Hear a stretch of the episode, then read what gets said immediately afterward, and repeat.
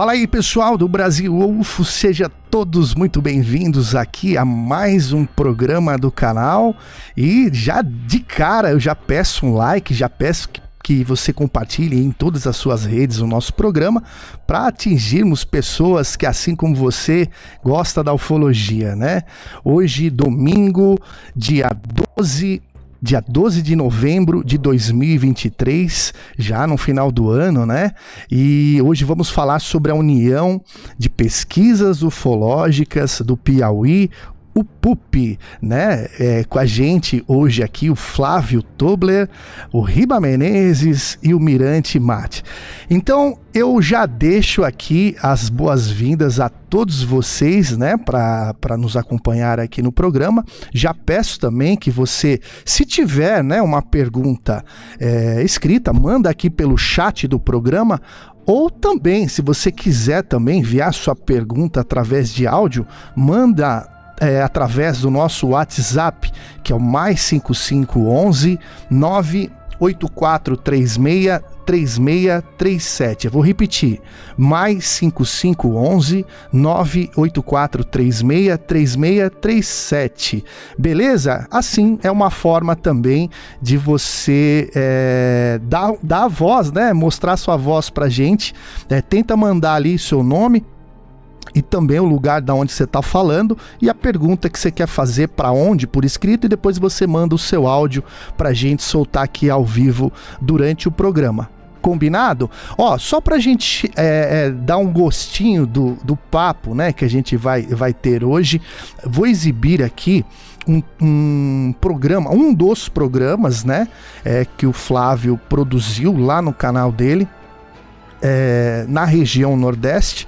E aí quero que você acompanhe comigo um desses programas e mais para frente a gente assiste, é, vamos assistir outro, tá? Esse primeiro programa, então a gente já pode começar a assistir agora. Pega sua pipoca aí, hoje tá um calor, né? Pega aí tua bebida também, não esqueça de se hidratar, né? Que hoje tá um calor lascado, pelo menos aqui na região sudeste, tá muito quente. Então, vamos assistir com a gente e vamos lá.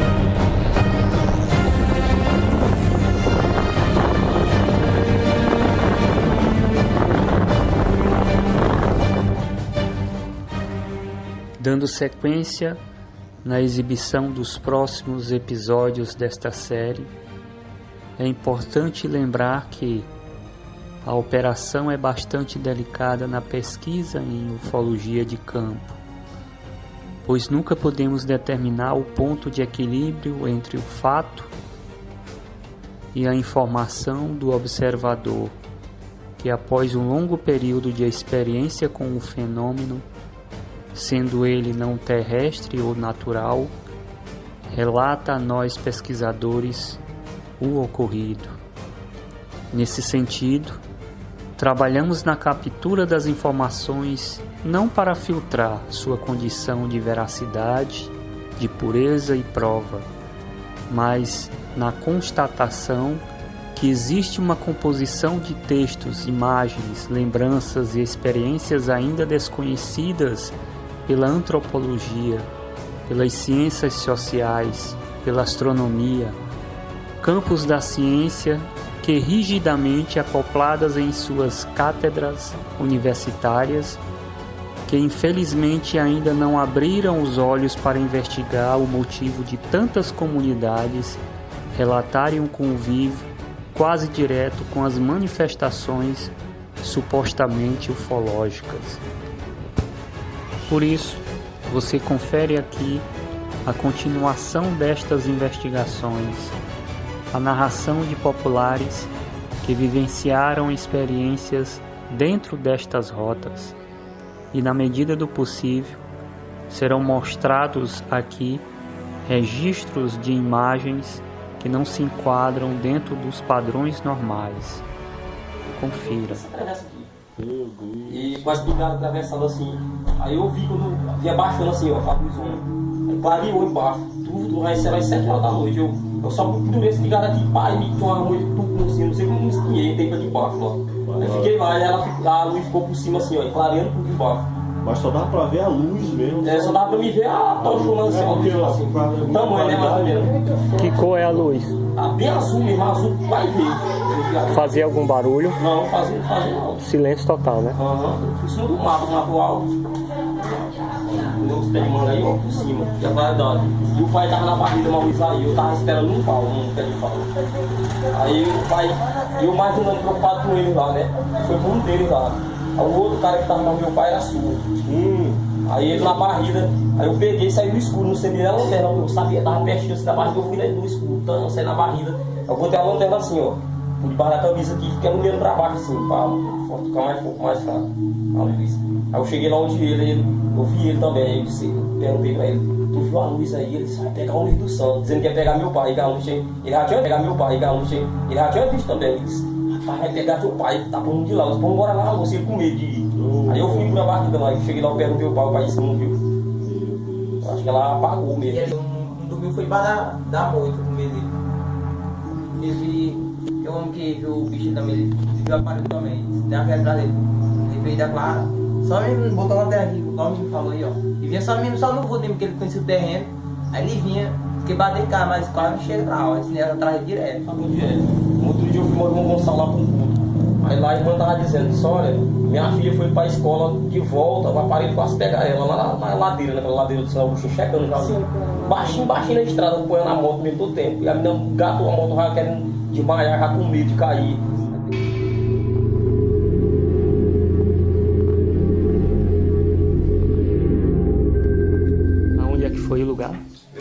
Do Cassimbão, nós ia indo, aí de repente apareceu aquela luzona, tem? Aí nós ia indo, passando na, na pista, aí ele tomou de conta da pista, nós fizemos a volta da moto de gelo, ele fez a volta assim, ligeiro demais, assim, e já puxou atrás de nós.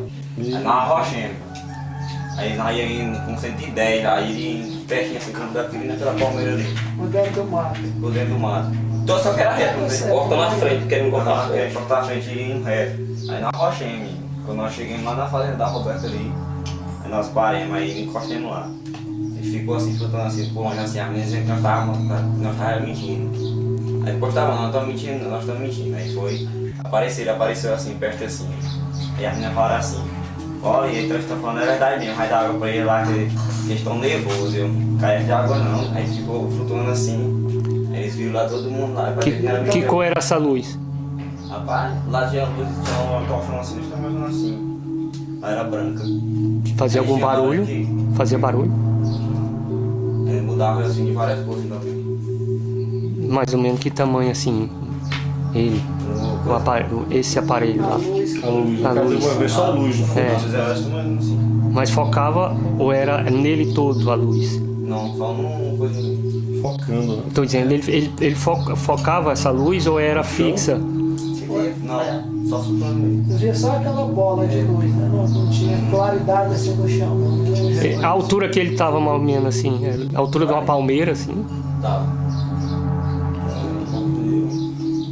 Que horas eram isso aí? É oito. Oito e pouco. Pois era, como é que vai ser dono se dono não tem aquela luz? É, não tem nem condição. Não. A, a luz dele é de né? E também não tem aquela luz não. Drone não tem uma luz dessa. O drone faz, ele tem movimentos Porque bem. os movimentos Né? é semelhante. Bem semelhantes, né? É lento, para, sobe e desce, vai para todos os lados. Só que um drone não tem essa capacidade, essa capacidade luminosa toda, né? Sim, depois disso aí, aí vocês foram, seguiram viagem ou ou Nós paramos lá e depois viemos embora. E a luz, o que aconteceu? Aí ficou pra. Ela ficou acesa ainda? Apagou. Apagou? Né? Aí. Quando a gente entrada aqui, menino deu a luz. Só que ela tava perto.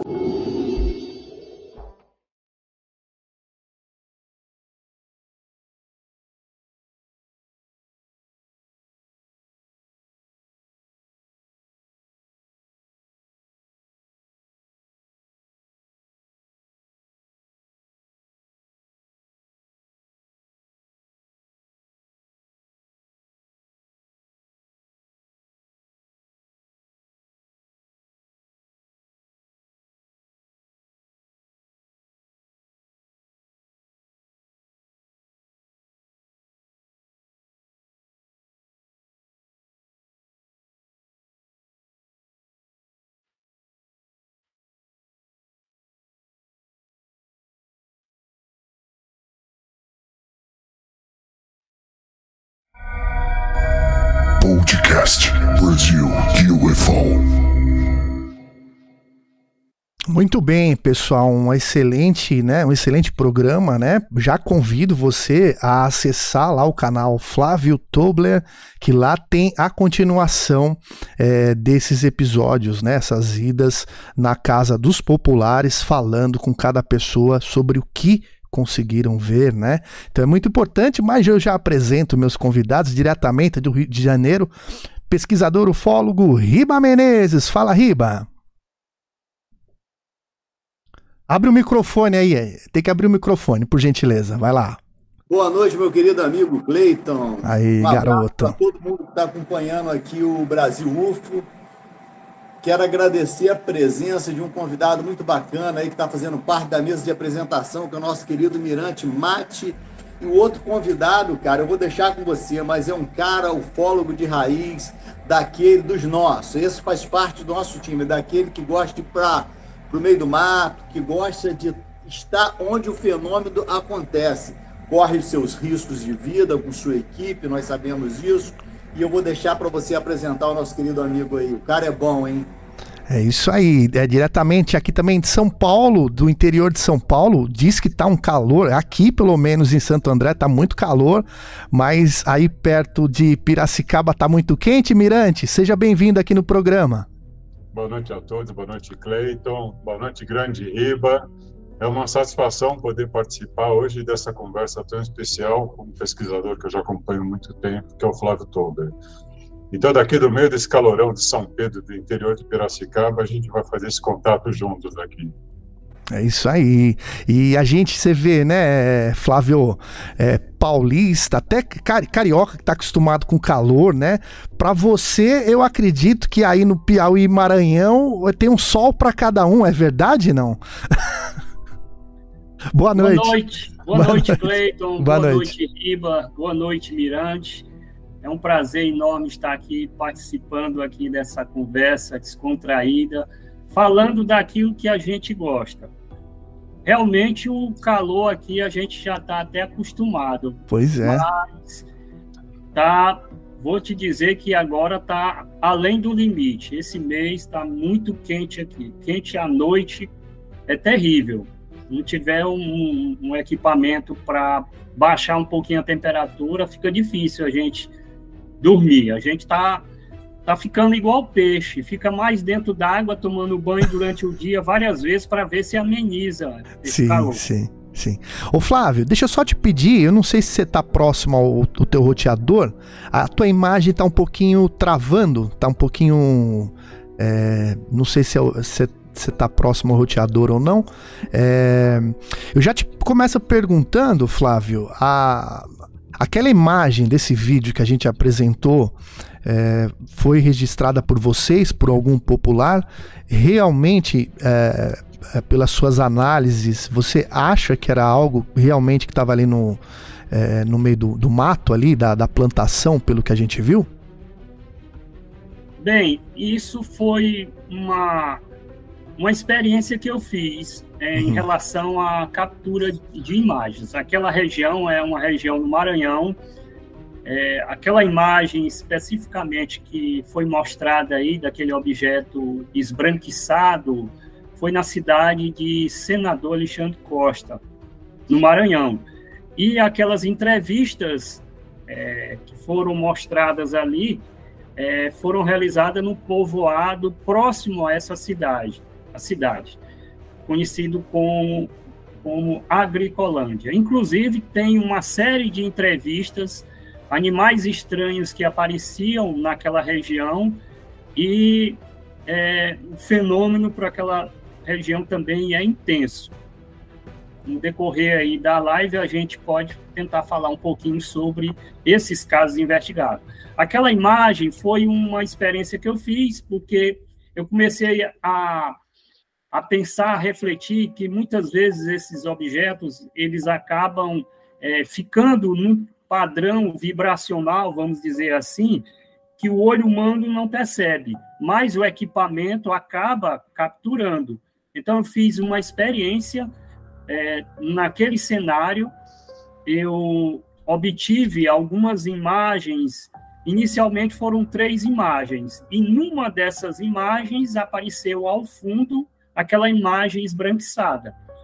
Para me tirar a dúvida se poderia ser alguma falha de equipamento, no dia seguinte eu fiz uma sequência de mais de 200, 200 imagens do mesmo cenário.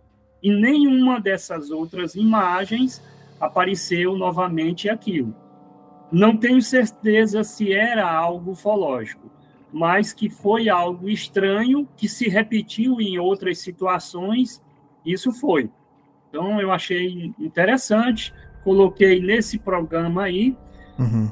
para mostrar que é, esses eventos acabam acontecendo não porque tem falha no equipamento, mas muitas vezes é porque ele acaba se manifestando em milésimos de segundo, ou eu não sei que tecnologia é, e acaba sendo capturado muitas vezes por uma câmera.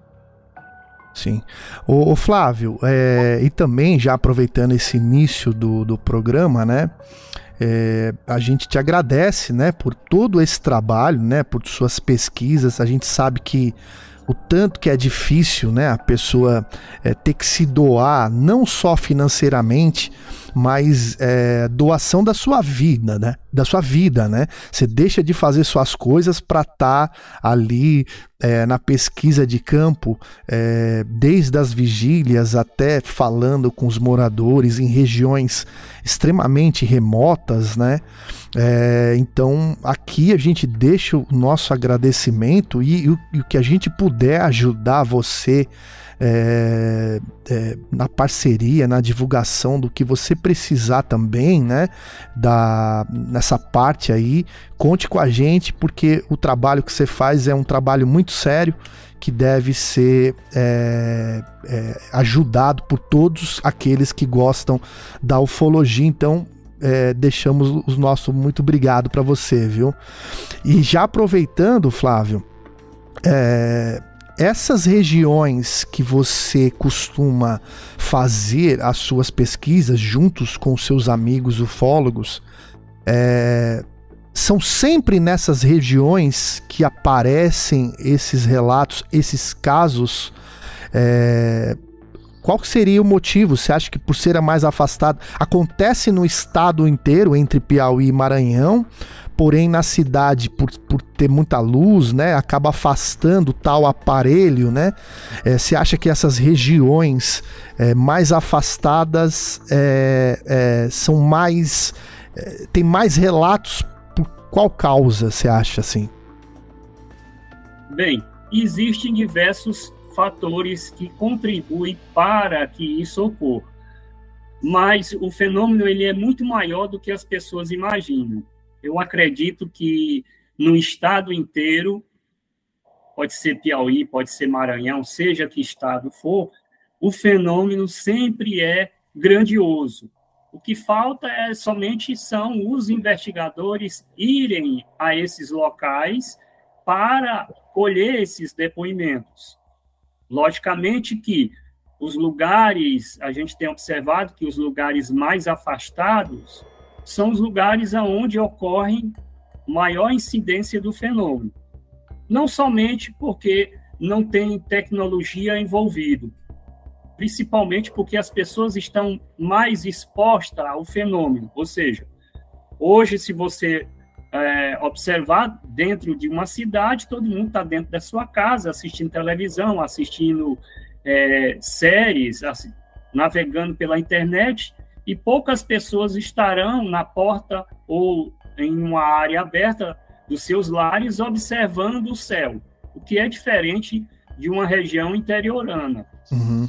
Antes do advento da internet, com certeza a internet contribuiu para é, disseminar essas informações, mas também ela tem um lado ruim que ela é, tem podemos dizer assim, ela tem contribuído para que também essas informações é, estejam no patamar, patamar é, reduzido. Por quê?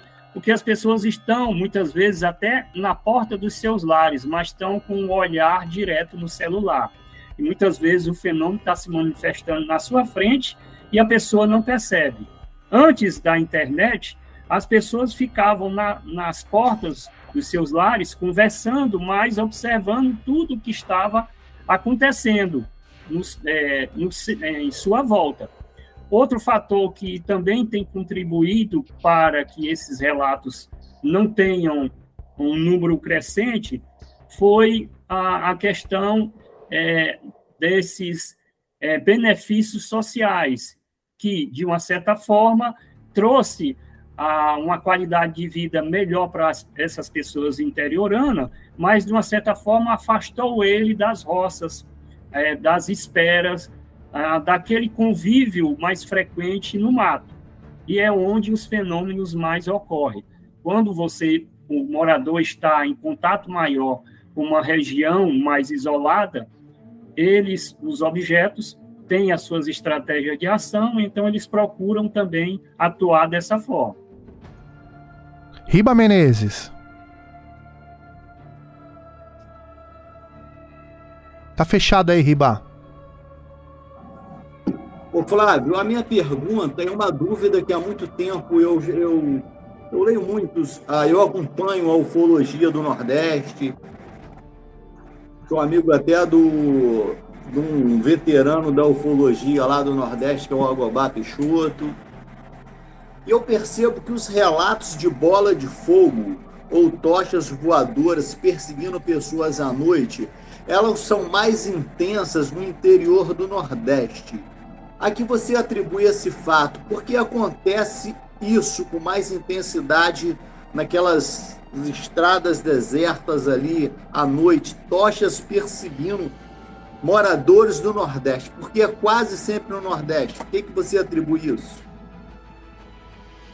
Bom, a gente não tem uma resposta assim definida nem concreta, porque o fenômeno ainda está em estudo, mas a gente tem aí suposições.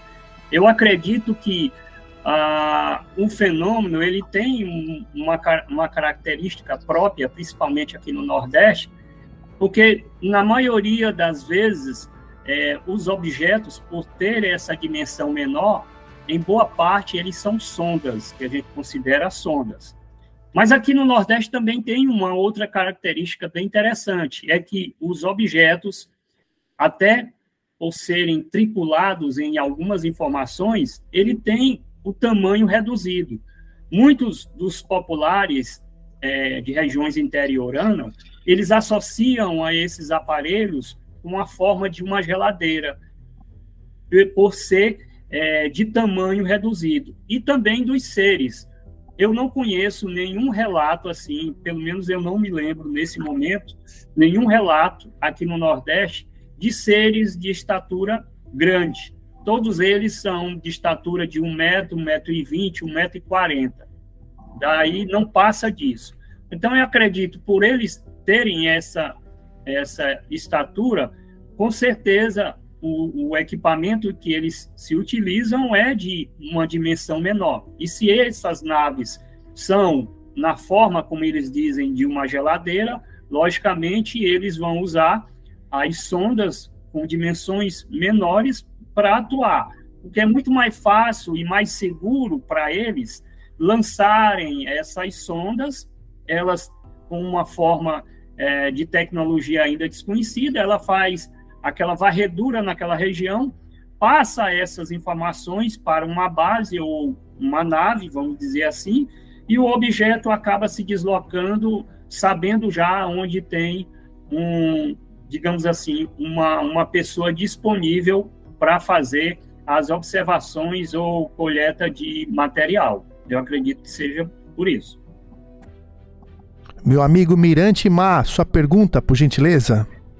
Oi, Flávio. Eu queria ter uma conversa com você de modo que eu consiga fazer uma certa cronologia é, do seu trabalho, né?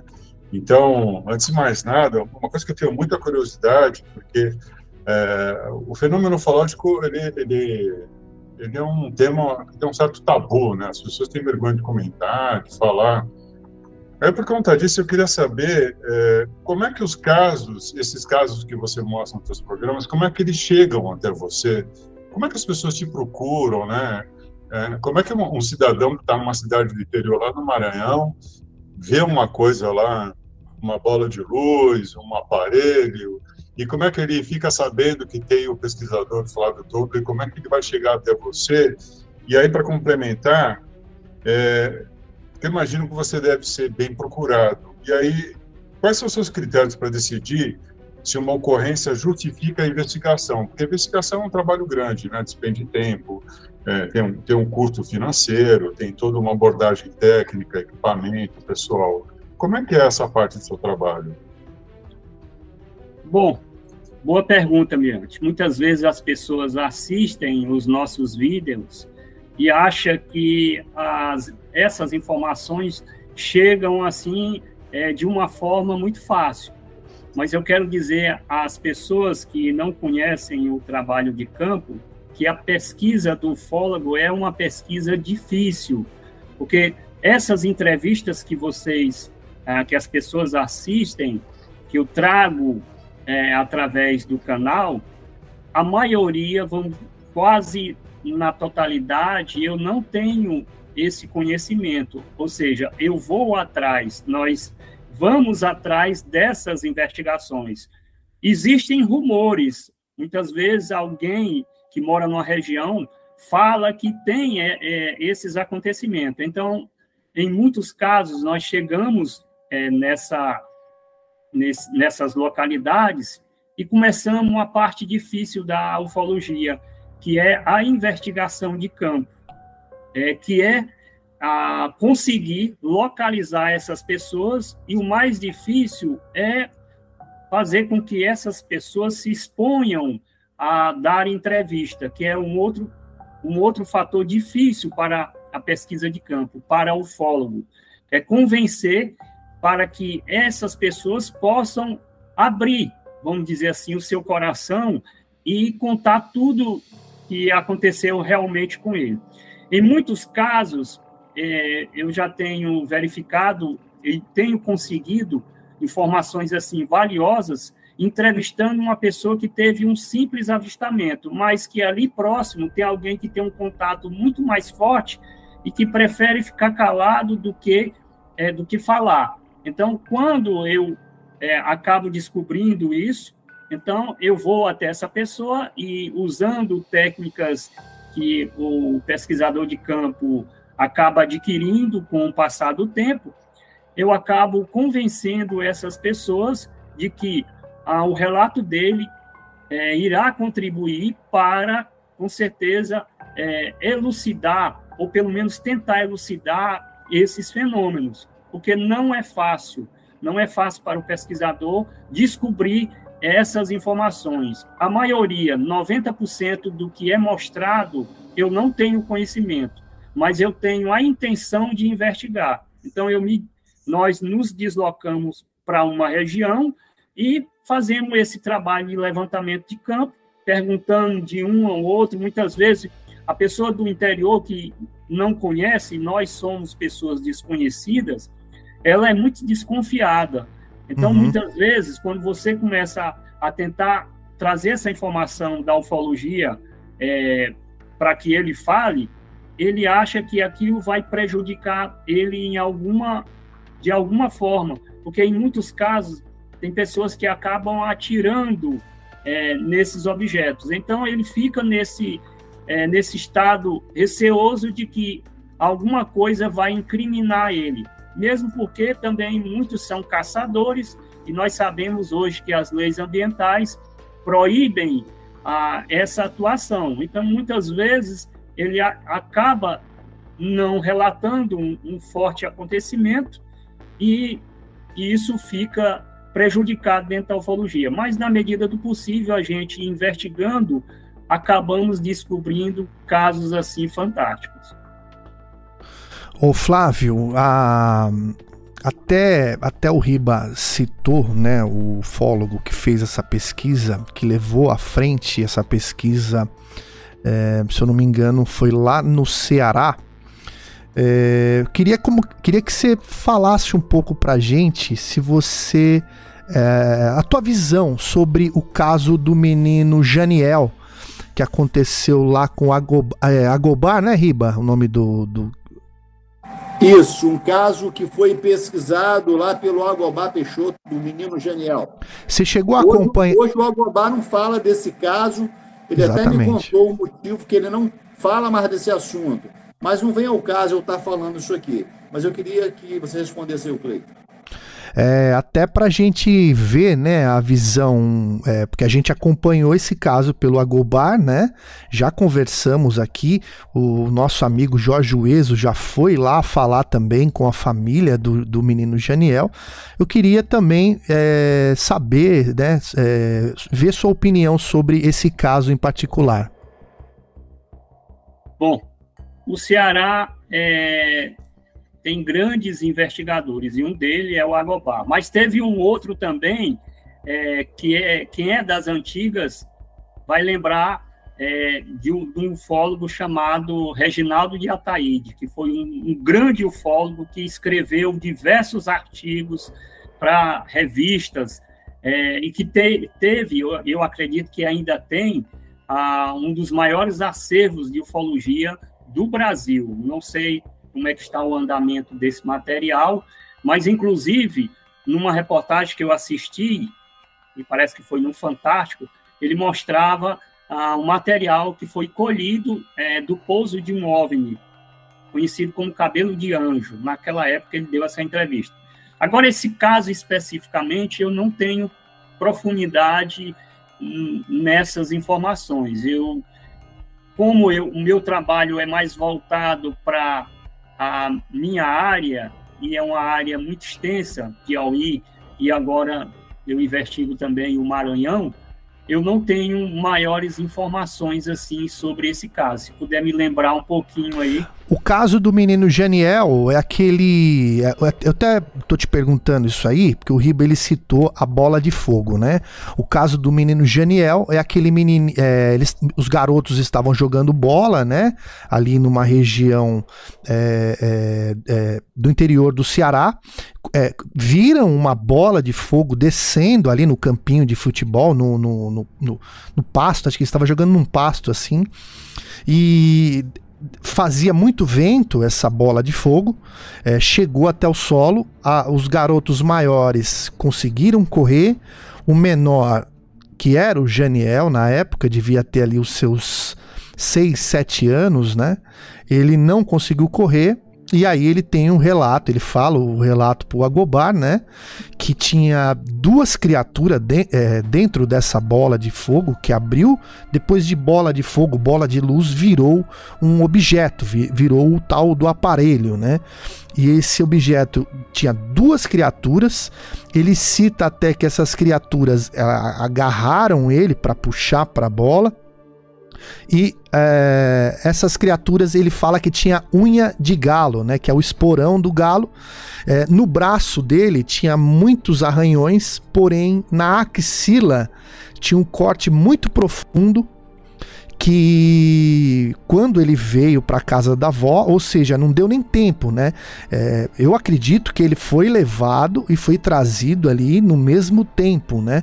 É, porque deu 5, 10 minutos ele já chegou na casa da avó, é, depois dos meninos que estavam jogando bola com ele, né? E é, tinha no corte tinha uma espécie de espuma que depois é, acreditam ser é, tipo de um cicatrizante, né? Porque não inflamou, mas quando chegou no pronto socorro ali, o pessoal fez um, um, uma costura ali bem, bem, bem é, como que eu vou dizer? Não vou, não vou falar mal feita, mas foi bem assim. O corte estava reto, mas a costura estava bem bem densa, assim, né? E, e aí ele conta a história com muita propriedade, né? Você pode até acompanhar é, aqui no canal, também tem lá no canal do Ueso, esse, esse especial é, pelo Agobar, né, é, falando com esse menino. E o Riba, pelo que o Riba falou, né, o Agobar ele sentiu muito, porque aos 16 anos o menininho ele, ele faleceu. Ele foi, acho que estava caçando e o tiro saiu pela culatra, acabou matando ele, né? E, e, ele sentiu muito isso e por isso que ele decidiu não tocar mais nesse assunto e por isso que a gente relembrou para ver se você sabia desse caso ou não. Você chegou a lembrar, não? Eu lembrei agora, eu, eu não, não tinha era esses detalhes, mas uhum. eu me lembrei desse caso aí. Mas essa, essa questão do objeto com os seres no Nordeste é bem característico. Eu estive agora investigando um caso que, que ocorreu ocorreu também na, naquela, na, naquela cidade, daquela imagem que foi mostrada aí naquele vídeo, que o, o, tio é, dessa pessoa que eu entrevistei também viu um, uma bola, uma bola de luz que ele via como se tivessem seres dentro dessa bola. Essa bola, elas se elevou, ficou na copa de uma palmeira. Ele entrou para pegar a espingarda. Quando ele saiu da casa, que já pretendia atirar nesse objeto, o objeto desceu da copa da palmeira e começou a voar pela estrada e foi embora. E ele ficou observando aquela bola iluminada, mas você via como se tivesse dois seres dentro. Não sei se seriam seres parecidos com o que é, atacaram essa criança, mas esse tipo de fenômeno é bem característico aqui no Nordeste, onde aparecem esses seres de estatura pequena e que, de uma certa forma, eles procuram ou imobilizar, como muitos casos que eu tenho investigado, quando a pessoa entra na noite, ele passa a noite praticamente inteira jogando vários tipos de raio de todas as cores, me parece que cada raio tem uma ação específica no corpo, e quando não consegue a, ah, imobilizar a pessoa, é, já no amanhecer do dia já desiste e vai embora. Mas isso é bem característico aqui no Nordeste. Com certeza é, tem muita coisa é, que pode ter acontecido, mas a gente sabe que ah, quando, vou, quando esses casos que a, a testemunha vê uma luz, muitas vezes não foi somente o avistamento de uma luz, tem todo um desdobramento que o pesquisador só tem conhecimento disso se ele tiver técnicas é, para fazer uma regressão, uma hipnose e acaba descobrindo outros acontecimentos dentro desse espaço de avistamento. Você trabalha com essas técnicas, Flávio? Não, não tenho. Mas na equipe, na equipe que você, que você é, costuma, também não? Tem, também não. Então, muitas vezes, até é, certos casos que poderiam ter outros desdobramentos mais aprofundados, fica apenas é, no relato da testemunha. Sim. Não passa disso, porque falta justamente pessoas capacitadas para fazer esse tipo de de trabalho. Uhum. Fala, Riba. Ô Flávio, eu agora vou pegar um pouquinho mais pesado aqui, valeu? Você é um pouquinho advogado do diabo aqui na história. Fique à vontade. Eu percebo nos seus vídeos o seguinte: o cara vai lá dar uma entrevista, ele tá com uma espingarda aqui, né, pendurada aqui atrás, e ele está sempre falando ah, que eu estava caçando. É sempre isso, pelo menos é o que eu percebi. Estava na mata, estava caçando. Então, normalmente, os relatos de tochas voadoras que perseguem os moradores, ele vem dos caçadores que entram nas matas para matarem aqueles bichinhos. Você não acha que essas tochas voadoras não são assim do mundo encantado que estão ali para proteger esses bichinhos, não? É uma boa pergunta. Pode até ser. A gente tem observado, pelo menos eu, eu observo nessas investigações, ultimamente não, tem, tem conseguido até algumas imagens, mas eu tenho observado que na maioria das nossas vigílias, a, o pesquisador, por mais munido que ele esteja de equipamento, os objetos acabam não aparecendo. E se aparecem, é numa velocidade tão grande que não dá tempo nem de você pegar um equipamento. Em alguns casos, a gente até pensou assim: eu vou, vamos nos disfarçar de caçador, vamos colocar uma espingarda nas costas, vamos armar uma rede em cima de uma árvore e vamos ficar lá na expectativa para que uh, o objeto, enfim, apareça. Mas o resultado não é, não é esperado como a gente imaginava. Pode ser que, é, de alguma forma, esses objetos eles tenham um campo de atuação, um campo de proteção. Pode ser, um, é, é um campo, te, é uma teoria válida, como muitas outras também. É, pode ser que tenha fundamento nisso aí. Mas também tem alguns casos, e muitos moradores que estão ou, ou estão pescando às margens de um açude ou estão ali na roça mesmo. Muitas vezes o cara tem uma roça e é distante da sua casa e ele acaba faz, fazendo, construindo um rancho para ele ficar dentro do rancho. E os objetos também não fazem é, distinção entre o caçador, que está ali mais vulnerável, para aquele que está dentro de um rancho e está dentro da roça. Ele atua da mesma forma. Então, pode ser que tenha uma, digamos assim, um, um, uma lógica em, em esses objetos é, terem uma função específica de proteção da natureza, mas também pode ser que tenha um objetivo maior que ainda nós não conhecemos, apenas temos uma suposição é, do que seja. Eu Sim. gostaria de completar aqui, mas eu vou completar isso que você está falando numa, na, na, próxima, porque o Mirante tem que falar também. Não, fala aí, pô, para a gente não perder raciocínio. Fala aí, pode falar. Então vamos lá. Ah. O, o, Flávio falou que ele acha que pode ser que eles trabalhem junto, alguma coisa assim, não foi isso, Flávio, que você falou aí no final? Isso, pode ser. Pode ser que, que tenha isso. Sim. Eu pesquiso, eu estou, quem me acompanha sabe desse caso. O Cleiton esteve lá comigo na casa desse menino. Tem um menininho, você não sabe, eu vou falar para você então, porque algumas pessoas aí já sabem. Eu estou pesquisando um caso de um menininho de Minas Gerais que tem câncer. E esse garotinho é visitado por três seres que estão fazendo uma operação nele lá e ele está melhorando. E esse garotinho, ele, os vizinhos deles, é, quando os seres vão embora, ele sai em forma de bola de luz. Os vizinhos viram, o Cleiton mesmo estava lá comigo, ouviu essa conversa, teve dentro da casa lá do menino ao meu lado, ele é testemunha disso.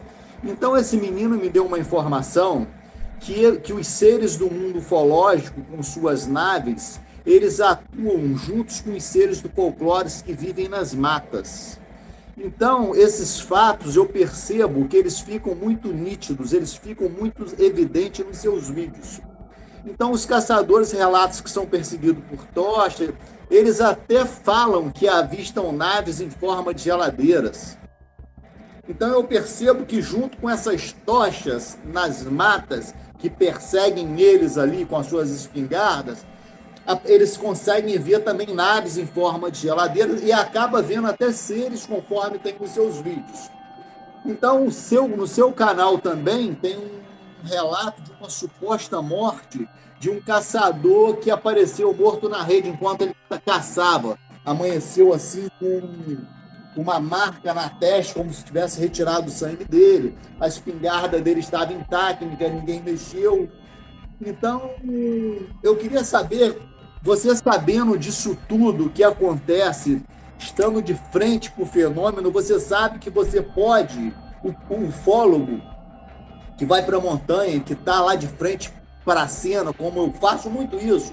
Eu sou um ufólogo de raiz também, eu gosto de ir para estrada. Meu prazer é ficar na montanha também, igual você, pegar a estrada de chão. Eu sei do risco que eu corro, eu sei do, do, do perigo que a gente tem ali de ser abduzido e até de morte. Eu gostaria de saber se você pensa isso, se você tem esse medo, se você pratica alguma oração antes de chegar nesses locais. Bem, a... só relembrando esse caso aí que você citou, foi, se não me engano, foi lá em Parnarama, no Maranhão. Não foi somente um caso, foram três casos. Só que a gente teve conhecimento é, e conseguiu entrevistar a família de um, mas nós tínhamos é, informação de mais dois casos é, de ataque desses objetos é, na época em que atuava o fenômeno conhecido como chupa-chupa. Foi uma época assim muito difícil para os moradores de Parnarama e da cidade de Matões, e como de outros, outros lugares do Maranhão e até do Pará também, é, que eles evidenciavam, eles viam esses objetos e ficavam é, amedrontados de tal forma que eles não saíam mais de casa à noite. Quanto a essa questão das vigílias, temos sempre essa preocupação é, de lidar, é, de estar frente a frente com o fenômeno. Normalmente, isso é um, uma, uma atitude minha mais particular, porque eu, eu tenho, nessas entrevistas, eu tenho encontrado diversos fenômenos que os caçadores também é, presenciam dentro da mata e que não é somente ufológico, são fenômenos assim que pode até estar ligado ao folclore brasileiro.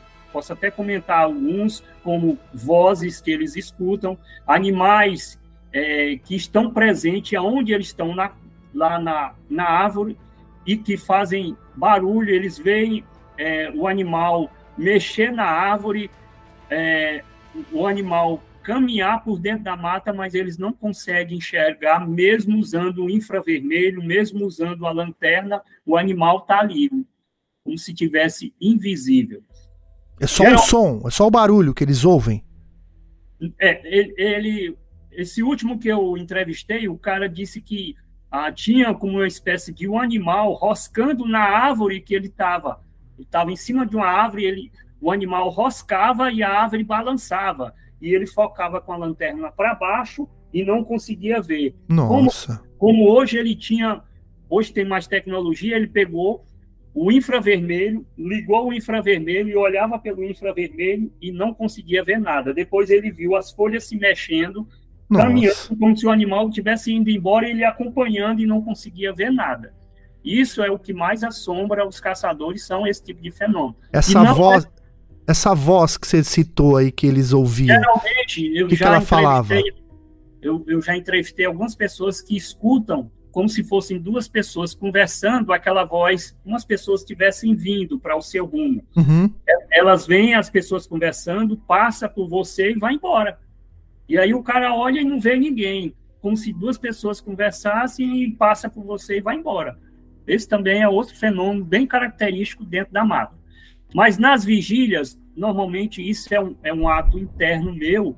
Geralmente, quando eu chego em uma região de mata, eu sempre é, peço permissão para entrar naquele santuário, porque eu considero toda mata um santuário. Sim, e eu sei certeza. que em todas as matas tem a sua proteção, tem elementos que nós, é, é, seres que nós não conseguimos ver que estão ali para ajudar e proteger.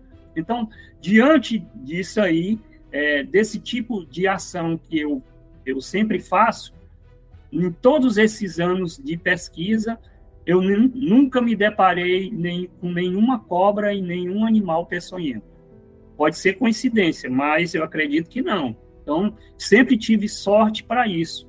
De passar a noite em regiões perigosas, onde o fenômeno, onde a, a pessoa dizia, Aí eu não ando mais, onde o fenômeno tá, tinha acontecido há dois, três dias atrás e a gente ia para cima e o fenômeno não aparecia. Então, de uma certa forma, eu acredito que tem uma ligação muito forte uma coisa com a outra, ou tem até coisas maiores que nós não imaginamos. É, até aproveitando a o Riba citou, né, o, o vou, não vou falar o nome dele, vou falar o, garoto, né? É, porque eu tive a oportunidade de estar junto com o Riba. É, ele, ele citou sobre o folclore brasileiro, né? Ele citou muito, lembrando que esse garoto ele não tem a vida dele é jogar videogame, que ele fez muitas cirurgias na cabeça é, acho que umas oito cirurgias ou mais até pra, por causa do câncer, né? Mas ele acredita que, é, que quem curou ele foram esses três seres, né? É, 30 ele... cirurgias, Cleiton, no Quant... cérebro. Quantas? Mais, mais de 30 cirurgias. Olha só, falei oito, né? 30 cirurgias, né? E aí, Riba, eu só ia falar o seguinte, né? Que o Flávio, o Flávio tocou no assunto desse, desse lance, né, da, da suposta coincidência, né, de, de entrar na floresta, pedir autorização, é, até mesmo pedir para a gente poder filmar, né, é, sempre a gente fala, você quer filmar, você quer ver, você quer, porque a, a gente vive numa realidade que a gente já fica praticamente aí pelo menos umas 12 horas por dia, muito mais, eu acho, né? No celular, né? Então a gente acaba não vivendo a nossa vida e acaba focando muito ali. A gente tá no lugar, poderíamos ver com os nossos olhos, mas a gente fica através da lente ali, né, vendo o virtual também, né? Então, é, o que, que eu queria falar do menino e sobre esse assunto que você falou, que eu ouvi esse menino chegar pro Riba Menezes e falar assim: pode ficar tranquilo que eles me falaram que você tem autorização para estar lá. Agora, Talvez seja da mesma forma que falaram para o Riba, falaram para as pessoas. Ele, eu tive a oportunidade de falar com ele, né? Sobre os seres negros que eu via na minha infância, né? Que eu vi na minha infância e ouvia. E ele também falou, né? Sai correndo. Quando for seres negros, vá para a luz, que é onde. E é impressionante que esse menino não teria como falar nada disso, entendeu?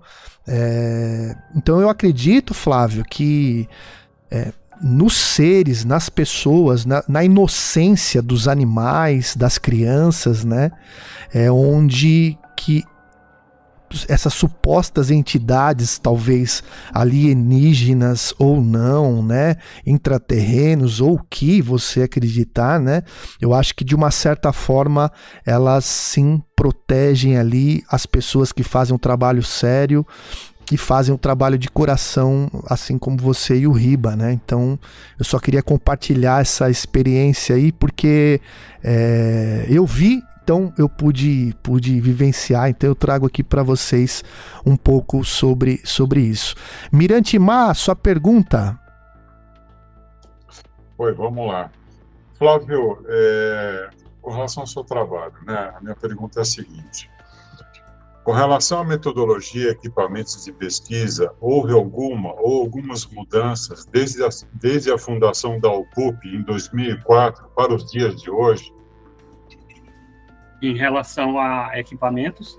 Equipamento e metodologia. Algumas começou lá atrás, 2004, o PUP fundou o PUP, começaram a ir a campo. Sim. De lá para cá, vocês foram, imagino que a experiência foi foi foi permitindo muito conhecimento, é, muita novidade, e aí vocês foram se adaptando às situações. Houve mudança de metodologia, de pesquisa, houve mudança de equipamentos. O que, que aconteceu nesse caminho de lá, de 2004 até hoje, com relação a essa pesquisa de campo, principalmente as vigílias também? Em relação à, metodologia, a, com o tempo a gente acaba, acaba aprendendo a, a, nas entrevistas a deixar a testemunha mais à vontade. De uma certa forma, antes a gente tinha uma bateria de, de perguntas e isso acaba, acabava contribuindo negativamente para que as pessoas, é, de uma certa forma, cortassem o seu raciocínio. Primeiro, hoje, eu, eu, eu procuro deixar a pessoa à vontade, é, nós não colocamos coisas na cabeça da pessoa, geralmente não, nós não tocamos em nenhum assunto relacionado à ufologia, é, mesmo porque hoje as pessoas têm acesso a isso aí. Então, os depoimentos mais antigos são até mais válidos do que hoje, porque hoje você a todo momento é bombardeado com milhares de informações, e isso inconscientemente acaba contribuindo para que deturpe ah, uma informação. Em termos de equipamento, com certeza mudou muito, porque no início era difícil você é, até muitas vezes você via um objeto a longa distância, mas com uma câmera em VHS não tinha como você é, capturar essas imagens. Então, à medida em que foi se avançando a tecnologia, interessante que a, a, existem duas coisas é, que é, caminham em lados opostos. À medida em que nós avançamos em tecnologia, e temos equipamentos hoje em infravermelho, com a captura melhor, ah, os fenômenos vão ficando mais distantes, ou seja, eles vão ficando mais rápido. À medida em que os equipamentos avançam, os objetos também começam a atuar de muitas outras formas. Eu tenho falado ultimamente que ah, nesse caminhar da pesquisa, eu tenho descoberto que os objetos que antes apareciam, deitavam e rolavam, vamos dizer assim, na frente de uma testemunha, de um povoado. Inclusive, eu, eu já entrevistei pessoas que a nave pousou no meio das casas e passou lá longas horas. Mas como era uma época que ninguém, ninguém do interior tinha equipamento, não existia celular, o cara não tinha câmera, o objeto ficava pousado lá. Então, à medida em que esses objetos, o ser humano foi também avançando em tecnologia, os objetos também foram usando estratégia. O que é que eu tenho observado hoje, tenho descoberto? É que, com o avanço da tecnologia, por esses objetos não ter mais como atuar como atuavam de forma anterior, hoje eles já estão se disfarçando de coisas convencionais no dia a dia. Ou seja, eu tenho entrevistado pessoas que ah, juravam ser um automóvel e acaba descobrindo no último momento que não tinha nada a ver com, com automóvel. Pensava que era uma pessoa andando com uma lanterna na mão numa estrada, acabou descobrindo que não era ninguém, nem rastro no chão não tinha. Motocicleta. Então, diversos objetos, eles estão atuando de formas ah, parecidas com objetos, com equipamentos convencionais, com transportes convencionais que nós usamos hoje, para talvez disfarçar a, a sua atuação. Então é isso que eu tenho observado ultimamente. Obrigado, Flávio. Ah, é, eu queria também fazer uma pergunta aqui do pessoal do chat, né, que está enviando também. A, você que quer enviar a sua pergunta, você também pode enviar por áudio, se você preferir, aqui para o nosso WhatsApp, tá bom? A, o Rodrigo de Macaé pergunta, Flávio, sobre a casuística na Serra da, é, da Caipira, não sei se é isso mesmo, e Serra das Confusões. É nessa região mesmo? Serra da Caipira, não, então não, não então a não. Serra das Confusões eu conheço. Você tem alguma casuística lá? Lá tem, tem muita, muitas, muitos avistamentos, mas eu não tive a oportunidade. Eu andei por lá rapidamente num passeio turístico, mas eu não tive a oportunidade de fazer uma pesquisa de campo. Faz muito tempo que eu andei por lá. Mas é um lugar riquíssimo de informações assim fabulosas o Piauí inteiro, qualquer lugar que você é, for é, e for pesquisar ufologia, você acaba descobrindo assim fenômenos assim fantásticos. A Rosemary, ela, ela, ela, ela fala, Rosemary Miller, ela fala: minha prima me disse que no lugar que ela morou na área rural tem uma luz é, que é, que verde, que vem, deve ser, e faz tipo, vem e faz tipo zigue-zague perto do é, curral. Essa luz parece sempre do tamanho de um guarda-chuva azul. Obrigado pela, pela mensagem, Rosemary. É, quem mais aqui? Deixa eu ver aqui se o, se o. Bom, Riba, faz sua pergunta aí, depois eu separo mais uma aqui pra gente fazer.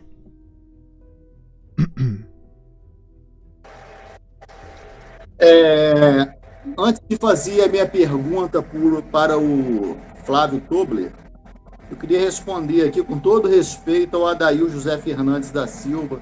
Gosto muito dele, eu sei que ele não, não foi de nenhuma forma desrespeitoso aqui, mas às vezes tem detalhes que ele não sabe e pode realmente suscitar essa dúvida aqui, que eu acho pertinente, acho legal, porque tem que ter certeza, se não se tem dúvida, tem que perguntar.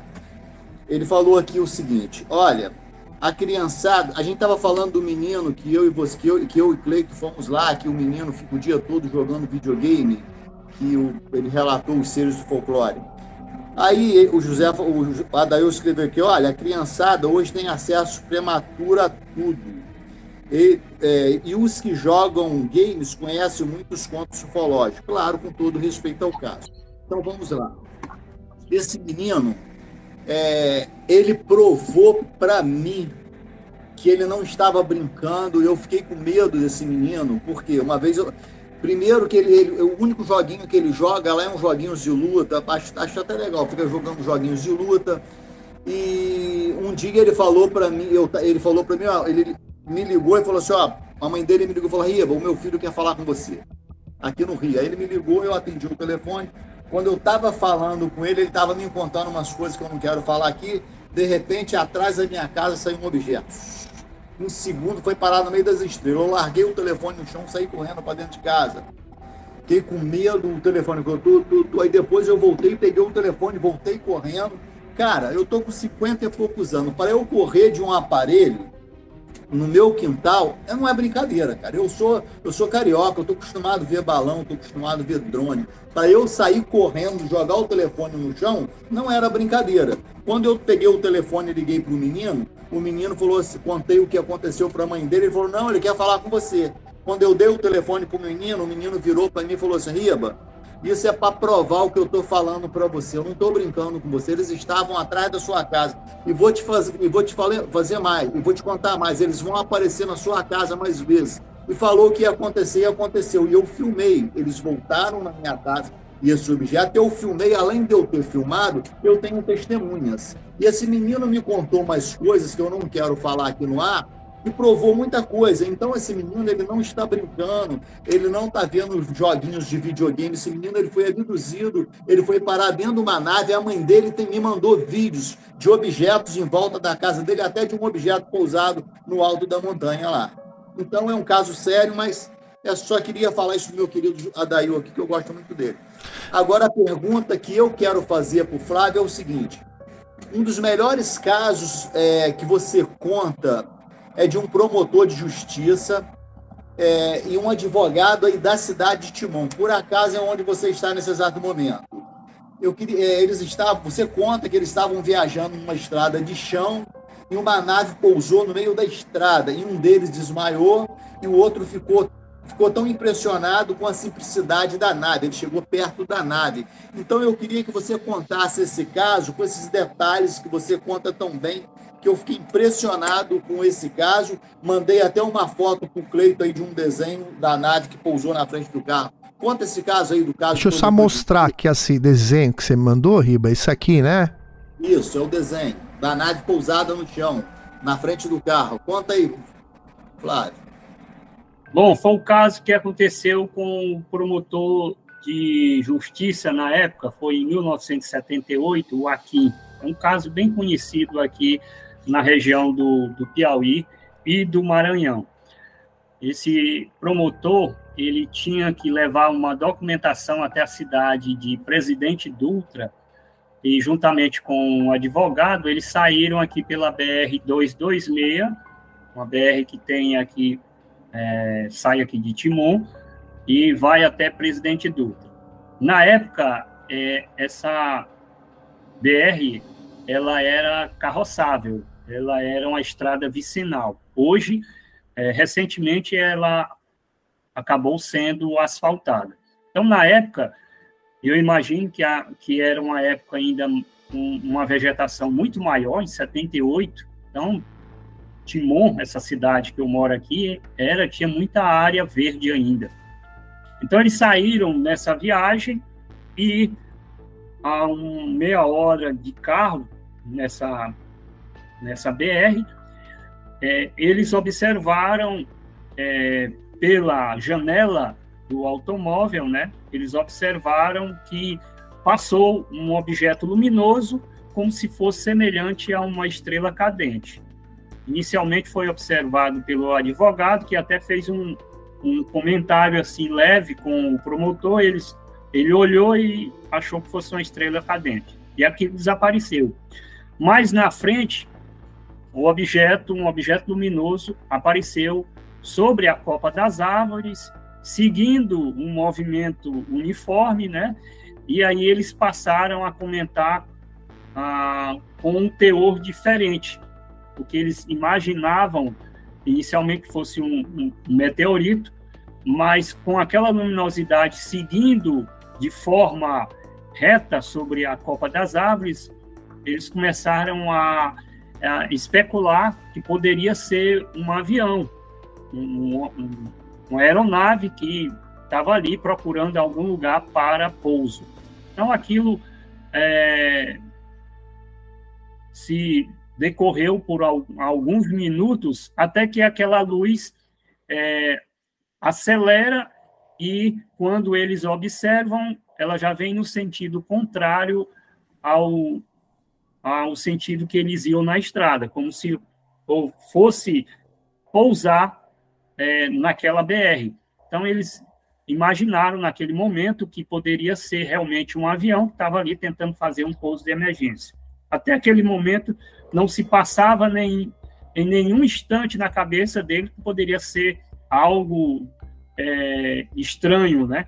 Para eles, estranho que eu digo no sentido de ser algo fora do planeta. Então, aquilo foi, a luminosidade foi se intensificando e aquele objeto que parecia ser um avião, finalmente é, pousa na estrada. Quando ele estava a uma certa distância né, do automóvel, as luzes do carro acabam se apagando, o motor falha e o carro morre. E aí eles ficam observando aquele objeto, aquela luminosidade na estrada, é, como se fosse o avião que tivesse pousado. Então, cada um é, abre a sua porta e o advogado, ao colocar os pés no chão, acaba desmaiando. Então, fica somente o promotor nessa história. Então, o promotor desce, caminha para a frente do carro e aquela luz que inicialmente tomava conta de todo o objeto, ela se apaga e ele observa que se abre uma porta, uma porta do interior desse objeto e uma outra luz azulada é, surge de dentro do objeto, formando um corredor é, como se estivesse direcionando até o carro onde ele se encontrava.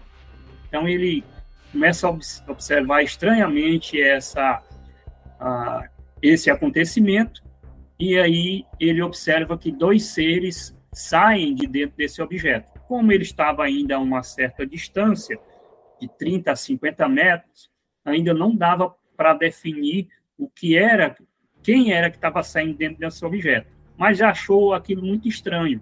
Então, esses dois seres descem e se aproximam até uma certa distância do, ah, do promotor. Então, naquele momento, a ficha caiu, vamos dizer assim. Aí o promotor observa que não é seres com uma fisionomia humana, mas sim ah, criaturas com um aspecto muito diferente é, do que é a um ser humano. Ele observa que os, é, esses seres tinham uma estatura pequena, ah, tinham uma cabeça desproporcional, um pouco desproporcional ao seu corpo, eram franzinhos e tinha uma espécie de brilho sobre a pele, como se fosse um plástico, tivesse um plástico que cobria toda a cabeça. Tinha um cabelo ralo, né, pouco cabelo, e a boca era só um pequeno rasgo, nariz também só dois furos. E ele observa que esses seres começam a se comunicar com ele. Ele escuta o questionamento desses seres, é, mas dentro da cabeça e responde na forma verbal. E há, começa uma comunicação entre essas criaturas e esse promotor. O promotor respondendo verbalmente e as criaturas fazendo o questionamento, conversando com ele mentalmente. Então, esses seres começam a induzir, ele, ele diz que se sente induzido a falar sobre o nosso planeta, a falar sobre as guerras, a falar sobre a destruição da natureza, a falar o que o homem está fazendo com o planeta. E ah, nessa conversa, ele sente, a, dá a impressão de que ele está falando para um auditório, para uma imensa quantidade de outras criaturas que ele não consegue ver, mas que ele sente naquele momento como se houvesse uma transmissão muito semelhante ao que nós estamos fazendo nesse momento, só que para muita gente, né, em algum lugar é, do universo.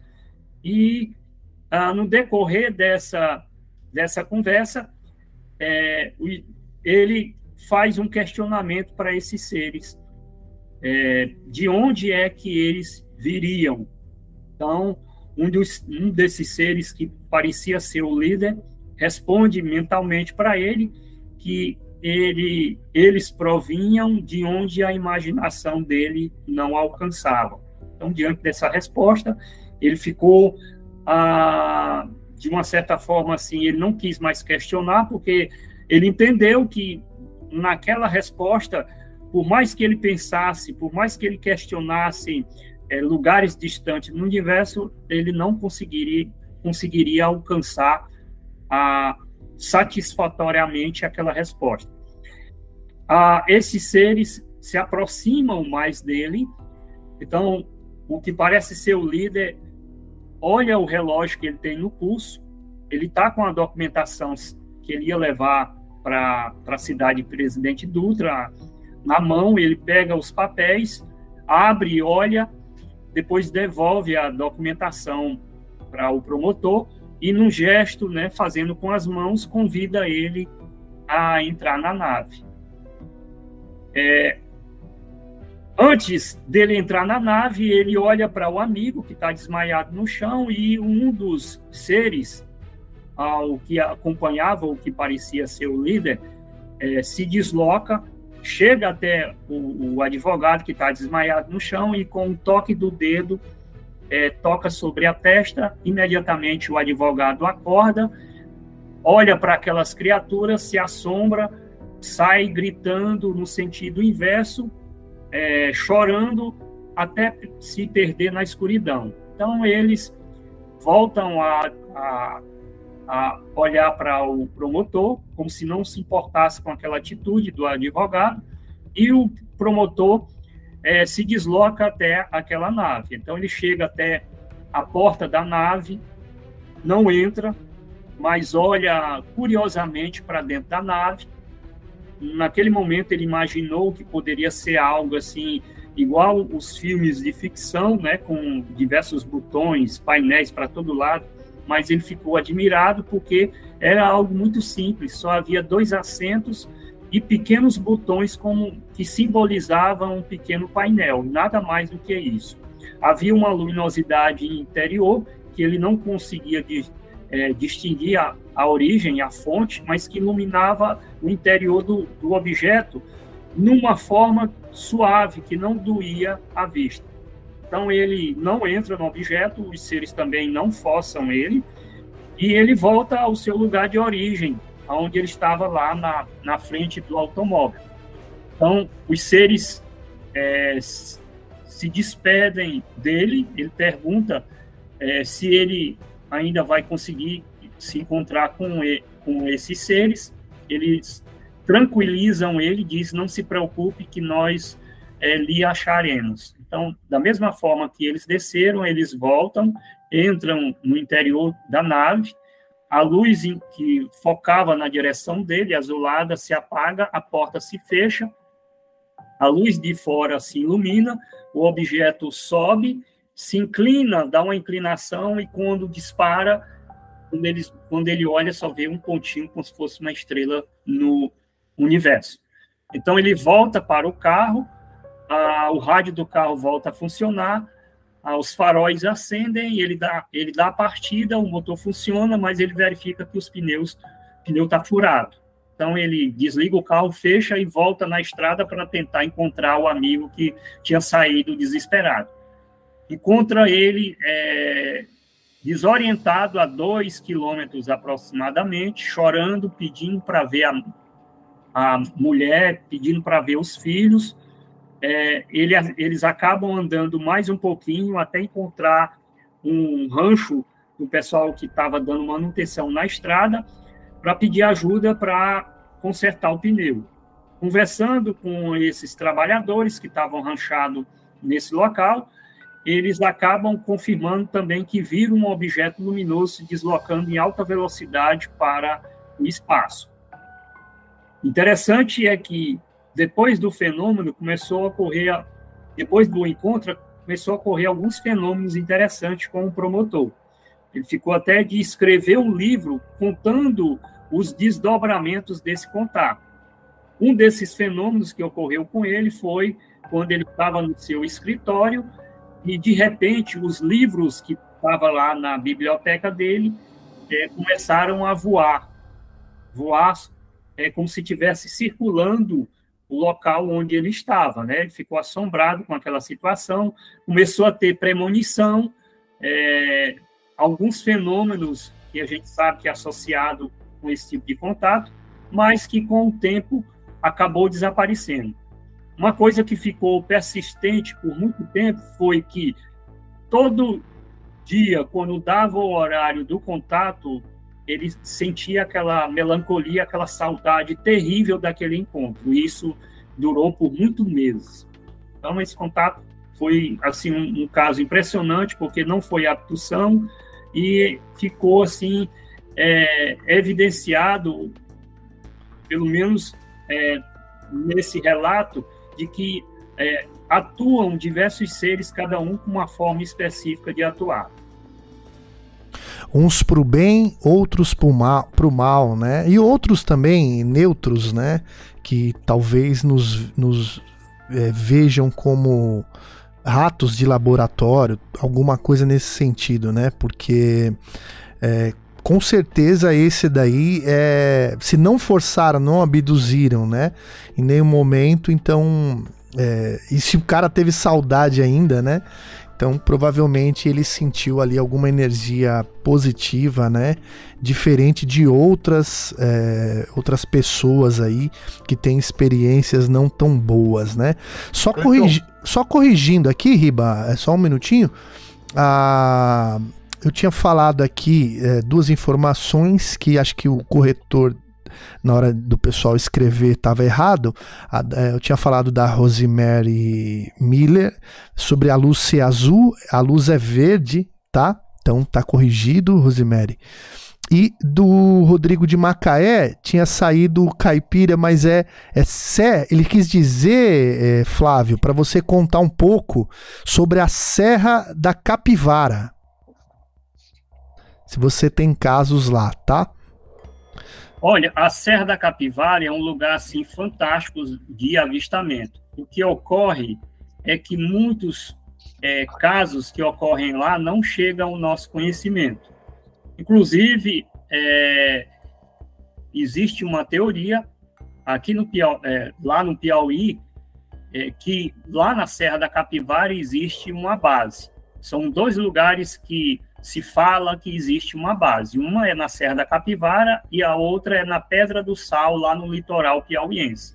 Por que no litoral? Porque muitos relatos de muitas pessoas veem objetos saindo de dentro do mar nessa, nessa localidade. E na Serra da Capivara tem muitas informações ufológicas. Acontece é que quem administra, não sei atualmente quem é que está administrando o parque, prefere que esses que esses acontecimentos não cheguem até a gente para, não sei se tirar o foco do que é a Serra da Capivara, né? Tirar o foco da arqueologia, não sei. Um tempo atrás eu ouvi umas histórias é, que eu não quero, prefiro não contar aqui, não citar nomes, mas que as pessoas tinham conhecimento desses casos ufológicos, mas eles preferiam que não se falasse sobre esse assunto, pelo menos quem administrava lá o parque, justamente para não tirar o foco principal da Serra da Capivara, que é a questão arqueológica e outras coisas. Mas é uma região que as pessoas, pelo menos os casos que eu tive, eu não, não fui lá investigar, mas eu ouvi relato de outras pessoas. Tem muito objetos, não sei atualmente, mas há um certo tempo as pessoas presenciavam muito esses objetos luminosos se deslocando, principalmente lá em São Raimundo Nonato e na região interiorana. Riba Menezes. É, não, é o Mirante, pode jogar pro Mirante Fa aí. Fala, Mirante. Tá, vamos lá. Eu queria só é, destacar aqui uma coisa que eu acho importante nesse relato do Flávio, do caso do promotor Akin, porque ele representa quatro elementos aí que são muito interessantes de ressaltar, porque aconteceram aconteceu em 1978, não foi isso, Flávio? Isso. Veja, coisa interessante, né? Esse caso do promotor aqui, ele apresenta uma descrição de, de biotipo, né, de, de, do tripulante do tipo Grey. E isso é uma descrição que a gente vai começar a ver na, na casuística ufológica ali no começo dos anos 80, a partir da narrativa dos americanos. Tá? Se você vê né, na, no caso na história geral da ufologia, o tipo Grey vai aparecer por parte mais da, das histórias e dos casos dos americanos. E isso vai vai importar para o resto do mundo. E você vê que ele já descreve isso em 1978. Esse tipo do grey, naquela época no Brasil, não era muito comum. Você não ouve falar muito. Outra coisa interessante também, que ele vai destacar a questão da luminosidade interior do, do objeto, né? que é uma luz difusa que a testemunha ela não consegue é, identificar de onde sai a iluminação. É como se ela saísse de toda a parede, de todo o revestimento do interior da nave. Isso é um relato muito comum que a gente encontra na, na casuística ufológica, não, não só do Brasil, mas de outros lugares, outras pessoas que tiveram essa experiência pelo mundo, que chegaram a, que dizem ter é, visto ou entrado numa nave. Outra coisa interessante também é o caso da resultante paranormal do contato, né? Como se de alguma forma esses seres têm um campo neurológico ou algum campo que a gente ainda desconhece que desperta é, algumas, uh, algumas, alguns atributos nossos que a gente ainda não tem capacidade de ativar e que ativam, é, no caso de algumas testemunhas. Isso não é incomum, é, é, muito comum também a gente ver na história da, da ufologia esse tipo de ocorrência. E, por fim, um detalhe que eu acho muito interessante, que o, o, o Flávio Tobler, ele até ele fez até o descreveu a posição com a mão de que a nave subiu, parou, inclinou e foi para frente, não é isso, Flávio? Isso. Você vê que coisa interessante, Clayton. Atualmente, é, claro, é mais o pessoal dos Estados Unidos, há uma tese é, mais, é, mais moderna do, do que descreveria a propulsão, a possibilidade do que seria a propulsão dos UFOs. E hoje em dia há uma tese mais nova, vou tentar mostrar um desenho aqui, ver se a câmera pega. É... Afasta um pouquinho. Afastar um pouquinho? É que tá, não tá pegando foco, porque acho que você tá com algum filtro. Tá. Mas tudo bem, dá para ver, sim. Lá, dá, dá para ver, ver, sim. Tá, dá para ver. ver sim. Dá para ver. Vamos supor o seguinte: ainda não se sabe direito que campo que existe, a física ainda não conseguiria entender que campo que existe, mas existiria um campo em que normalmente ele estaria, uh, ele ocorre naturalmente como se fosse a linha tracejada aqui, correto? Uhum. Mas as naves têm um equipamento que distorce esse campo, transformando ele como se fosse uma onda.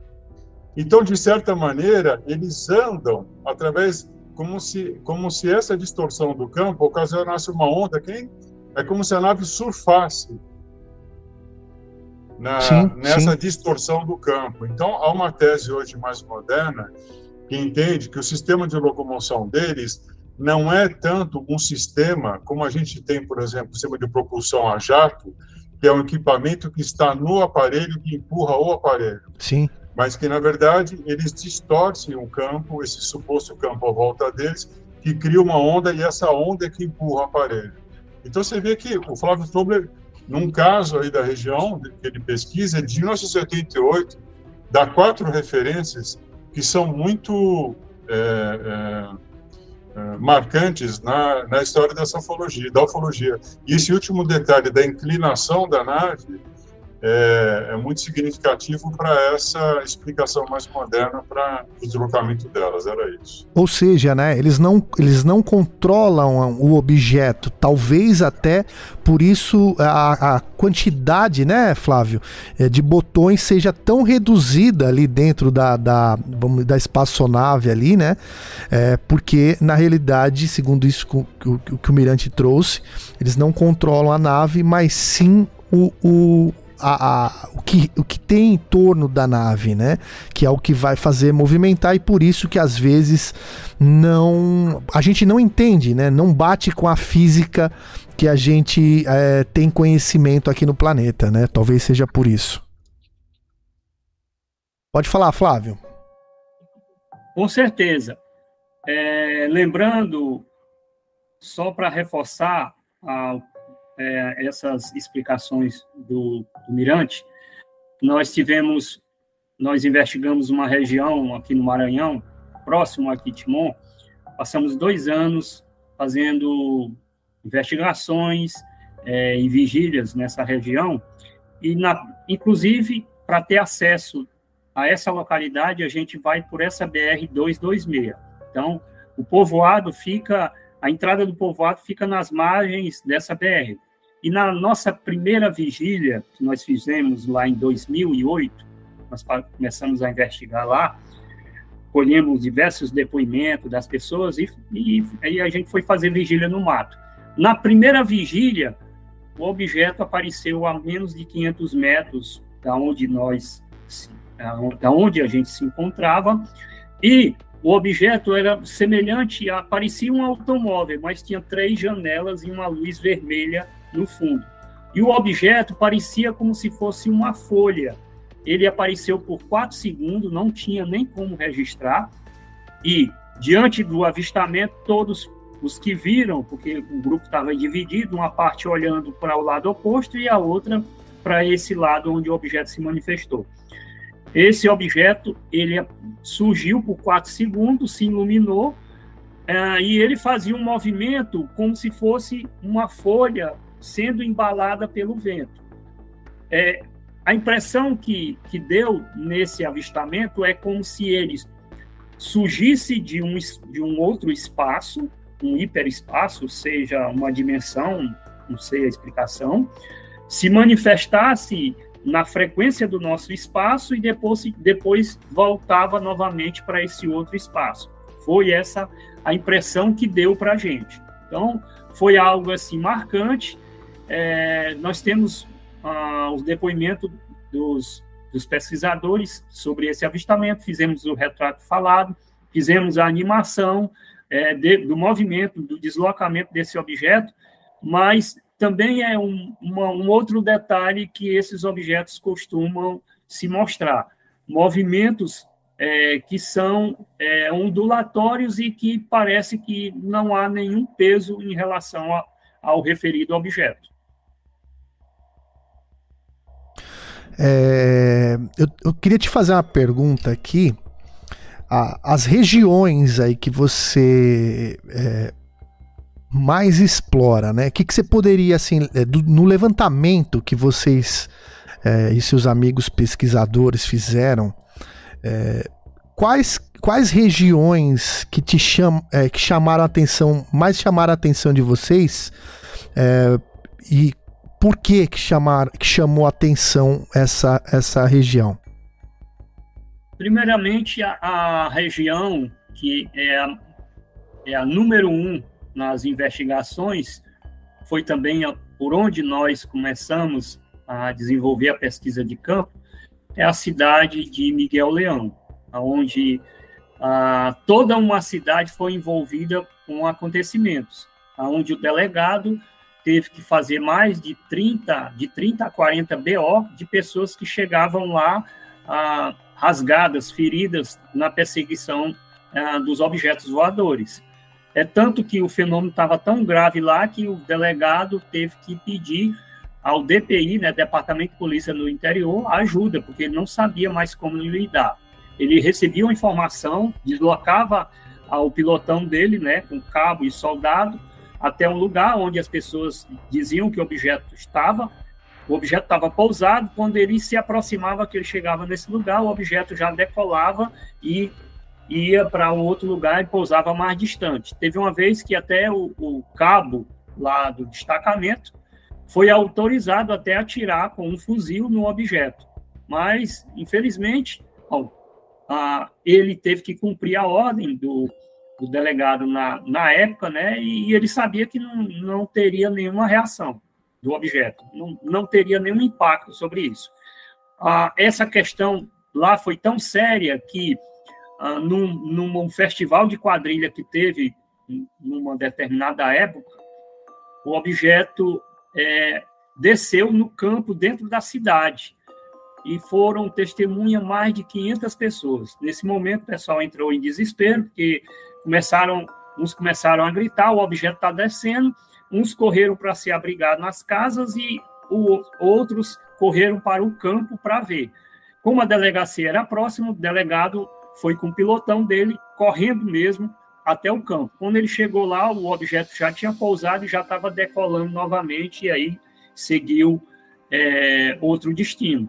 Uma equipe de televisão foi lá, o objeto se aproximou, ia chegar até mais perto, mas um dos ah, que estava nessa equipe de filmagem acabou tacando de uma pistola e atirando em direção ao objeto. Aí o objeto foi embora.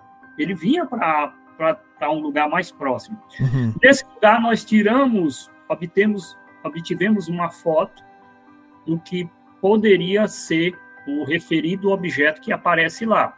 Inclusive, a, imagem que nós temos desse objeto, é, em outros dois depoimentos, coincide com os relatos dos moradores, ou seja, um objeto é, que tem uma cauda semelhante a um peixe e que tem uma luz na ponta.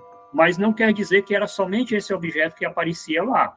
O objeto na região é, teve diversos acontecimentos, perseguição a carro. Tinha um carro lá que vinha de uma festividade no interior, mais de a carroceria cheia de pessoas e o objeto vinha para pousar na carroceria. Então, foi um drama para essas pessoas. Inclusive, teve pessoas na carroceria que, de tanto medo, desmaiaram. E outras pessoas que não caçavam mais, ou quando ia para o mato, já conhecia a estratégia de atuação de, desse objeto. O cara, quando via a luz de longe, ele já cobria a espingarda com um lençol para não refletir, porque era metal, já cobria o relógio, porque sabia que a luz, quando ele jogava, ia refletir no relógio, e tratava logo de descer da espera né, da árvore e procurar a moita mais próxima para poder se esconder. Então, lá foi diversos acontecimentos. Tem, tem alguns vídeos mostrando essas entrevistas, mostrando o depoimento do delegado, como é que ele lidou com essa situação. Inclusive, o delegado narra lá quando ele ficou mais próximo do objeto. Ele diz que o momento mais próximo, mais ou menos 300 metros, ele disse que o objeto parecia um guarda-chuva com aquela, aquelas, aquelas pontas que o guarda-chuva tem, servindo como se fosse trem de pouso. Para aterrizar, né? Isso. Esse é o depoimento do delegado. E ele teve a, a visita da aeronáutica, que no dia que chegou lá, três oficiais da aeronáutica subiram ao Morro do Cipoeiro, é, instalaram os equipamentos e constataram que realmente era um objeto voador não identificado, porque naquela noite o objeto também apareceu para eles. Caramba, hein? Fala, Riba.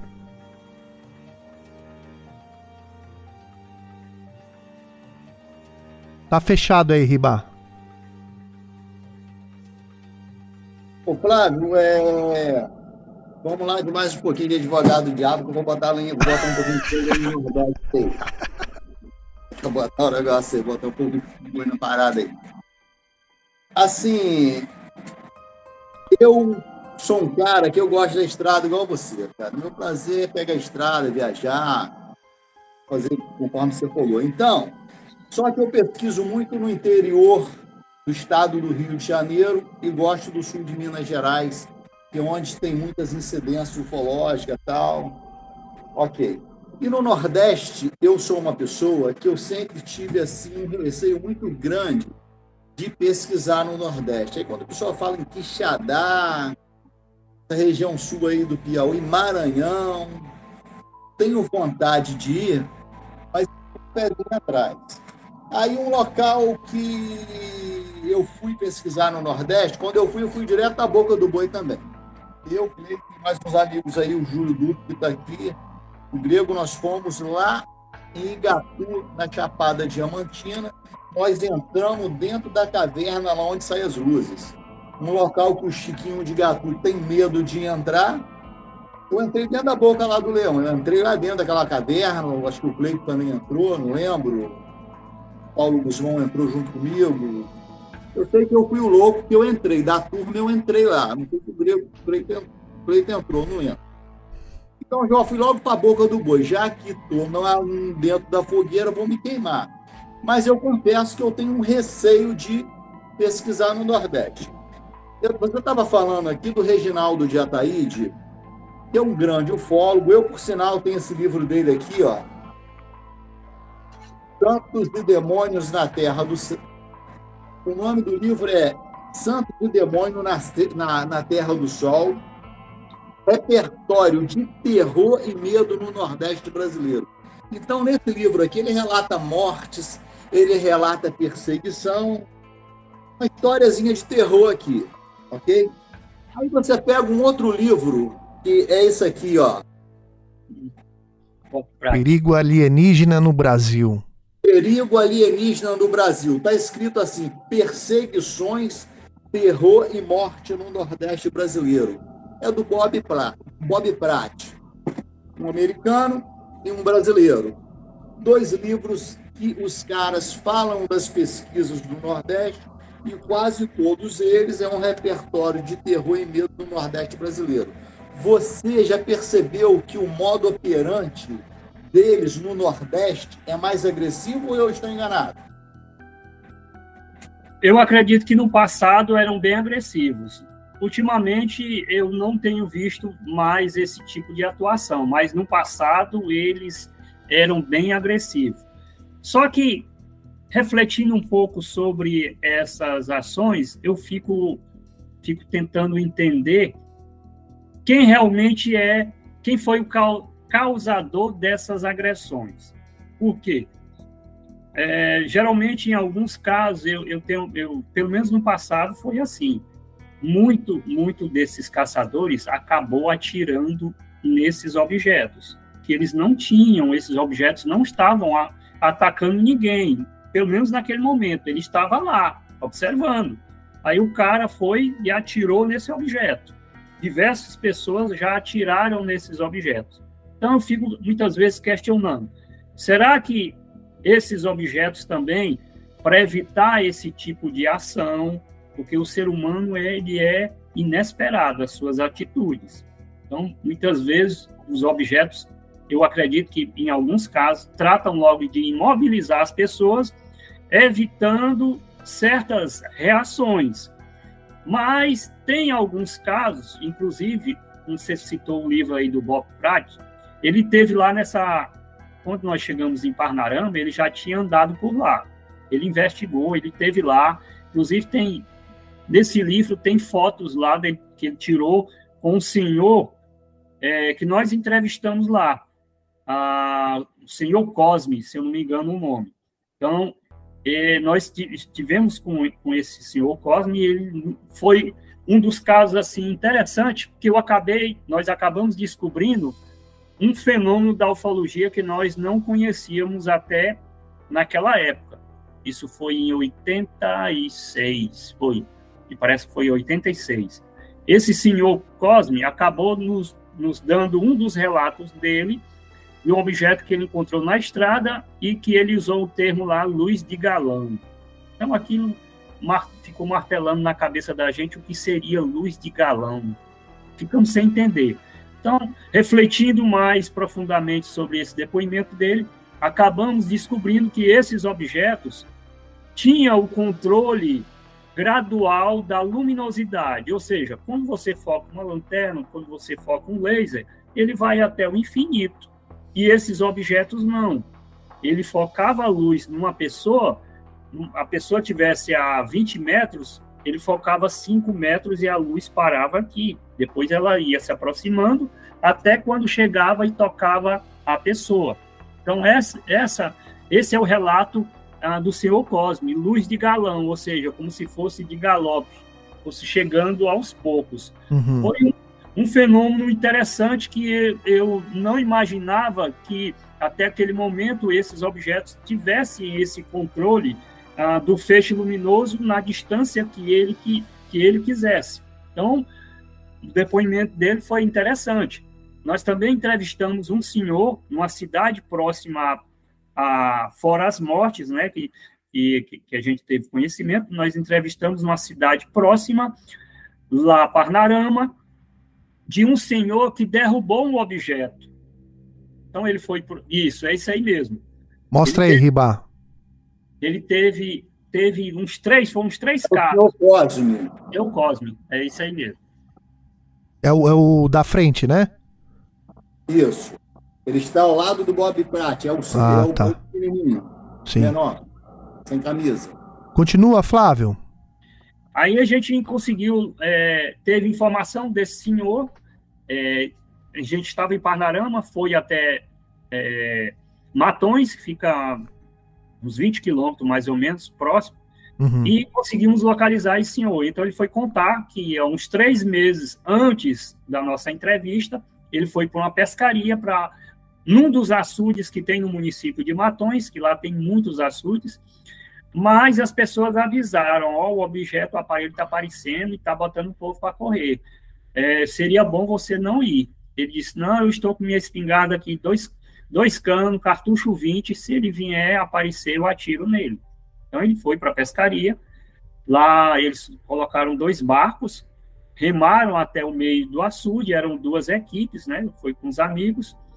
A, a tarde caiu, começou a, a, a anoitecer e eles começaram a ver um ponto luminoso se aproximando. Então, os que estavam na outra canoa, que eram moradores lá no local, disseram logo que era o aparelho e começaram a remar e ir embora. Ele ficou com, ficou com um amigo dele e disse que não ia sair dali, não. E o objeto foi se aproximando. Essa é uma estratégia deles. Inclusive, eu tenho experiência assim de avistamento. O objeto ele, ele, ele, ele, ele aparece timidamente, como, como se ele não quisesse nada. Ali é a jogada dele. Então, o perigoso não é quando ele está aceso, é quando ele se apaga, uma Sim, certa distância. Verdade. Porque quando ele apaga, quando ele acende já em cima de você. Então, e, quando objeto... ele, e quando ele apaga, é, quando ele tá aceso, você tá vendo onde ele tá ainda, Isso, né? É. Quando, quando aí, se esconde, que é o perigo, né? Aí esse objeto começou a se aproximar e ele ficou junto com um colega dele e quando o objeto chegou bem pertinho mesmo da canoa, ele não contou conversa, apontou a espingarda e atirou no objeto. Imediatamente, imediatamente aquela bola luminosa recuou para as margens do açude e quando desceu ele disse que ouviu quebrar galhos grandes, como se fosse um objeto pesado. Então o objeto caiu. Caiu nas margens sobre a, a vegetação e ficou pulsando. Aí eu perguntei para ele, né? Nós perguntamos, e, aí, e o senhor foi ver de perto? Ele disse, não. Aí eu fiquei com medo, eu não tive coragem de ir ficou só observando aquilo ali, ele disse que demorou uns 15 minutos, apareceu um outro objeto, ficou, chegou em cima onde ele estava, pulsando, desceu, as luzes se fundiram, como se ele tivesse acoplado o outro, e quando subiu, já subiu os dois e Olha foi embora. Só. O outro resgatou. Re rebocou, né? Tipo, rebocou. É. No outro dia, ele foi até o lugar e disse que tinha galhos da grossura de um punho quebrado. Então, pela pelo quebrado um galho dessa espessura, eu imagino que o objeto não era tão leve. Uhum.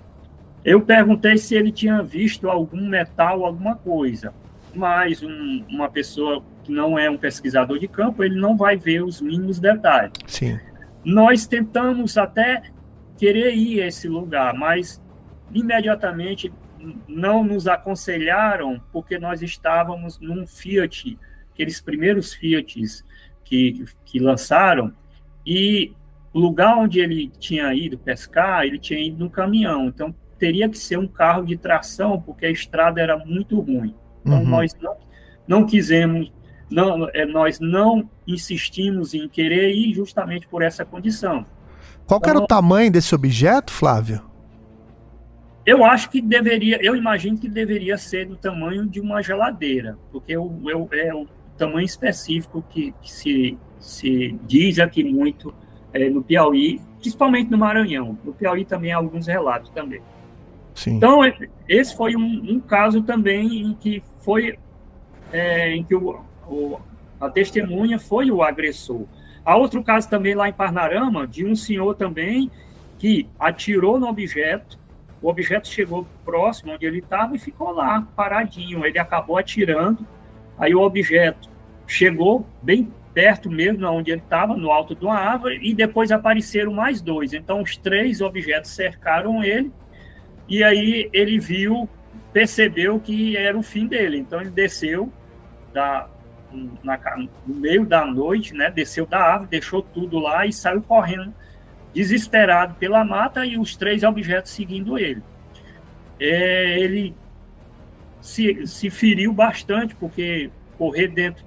Na vegetação, né? vegetação à noite, você bate em estaca, bate em espinho. Sim. Eu sei que ele chegou, quando ele chegou numa área mais aberta, ele se ajoelhou e começou a rezar, achando que ia morrer.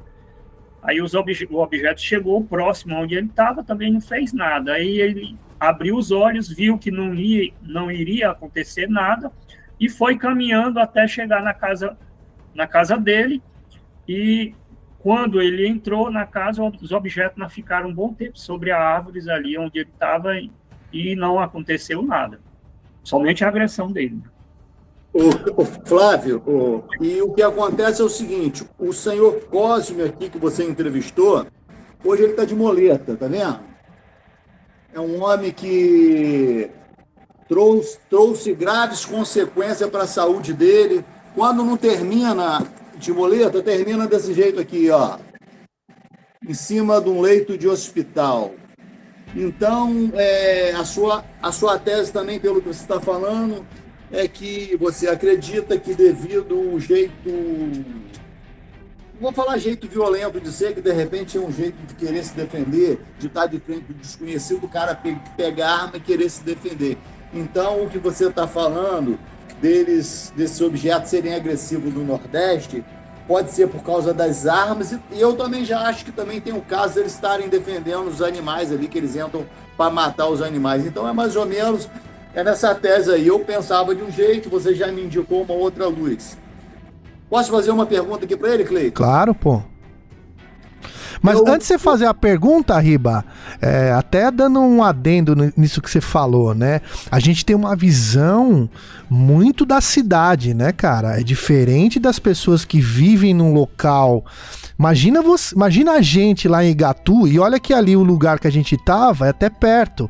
Mas você imagina andar numa selva ali, com risco de bicho te pegar, onça e outros, né? Outra, cobras e tudo mais, né? Então eu acho que o cara ele anda pra estar tá seguro, né? Não que a intenção do cara seja fazer maldade, né? Mas é, é a defesa dele. Pra, pro cara ali, não tem polícia, né? Não tem ligar um 90 pro, pros caras ajudar ele lá. A, a defesa quem faz é ele mesmo, né? Fala, Riba, pode falar, desculpa aí. É, o Flávio, eu considero, assim como o falecido Reginaldo de Ataíde, foi um pesquisador muito legal, por sinal é o nome do meu pai aqui foi um cara de campo, fez um assim, um dos melhores ufólogos assim no Brasil que a gente teve aqui. Ele está nesse rol aí dentro dos melhores. Eu considero o seu trabalho muito parecido com o Reginaldo de Ataíde. Faço questão de dizer isso aqui em público para você. Mas eu gostaria, cara, de trazer alguns ufólogos aqui do Nordeste também, para aparecer aqui no Brasil UFO, para contar essas mesmas histórias. Às vezes o cara pesquisa em região diferente e às vezes o cara não, não tem essa visibilidade que ele merece ter. Então eu vejo aí alguns canais aí que eu não quero citar nome, principalmente uma loirinha famosa aí que todo mundo conhece. A menina tem não sei quantos mil inscritos lá, 100 mil, 200 mil, 300 mil, não sei quanto tem um milhão.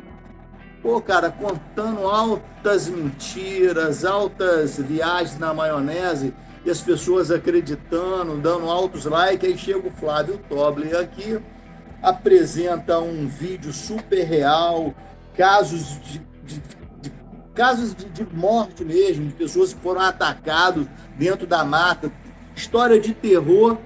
E a gente, eu tô eu me ponho nesse meio também, a gente não consegue, cara bater nem 50 mil, nem 20 mil, nem 30 mil, fica naquela casa de 10 mil inscritos. E olhe lá, contando verdade, pesquisando casos reais. Então isso é meio revoltante, sabe? Saber que a mentira vende tão bem.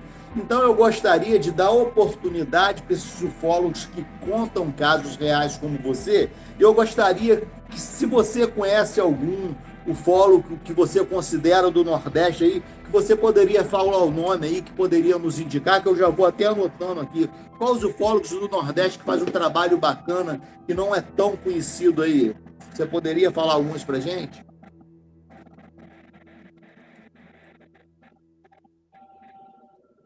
Flávio? Estou tentando me lembrar aqui, porque, como eu sempre digo, pesquisadores sim, sim. na minha região aqui é muito difícil. Sim, sim. Os que eu... Você vai lembrar com calma, então.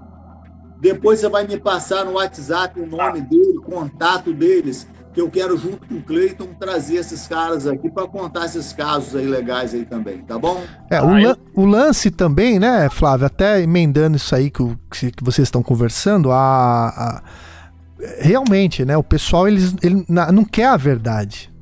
O pessoal não quer a verdade. O pessoal ele quer, é, quer viver a mentira, quer viver ali é, o sensacionalismo, né? Infelizmente é isso. É, e pessoas sérias, assuntos sérios, contando as coisas reais como são.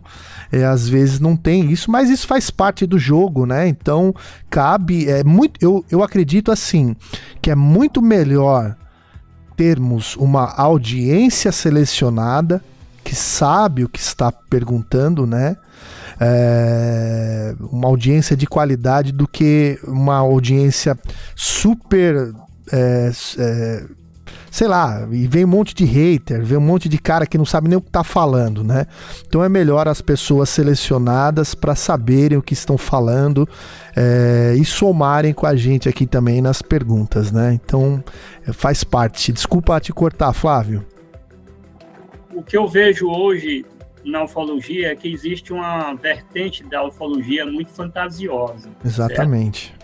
Essa é uma, uma dura realidade que é, que o ufólogo e, e, muita gente que se interessa pelo assunto, e muitas vezes é, encontra de cara logo com essa ufologia fantasiosa e acaba prejudicando as outras pessoas que pesquisam, que se interessam de forma séria pelo assunto.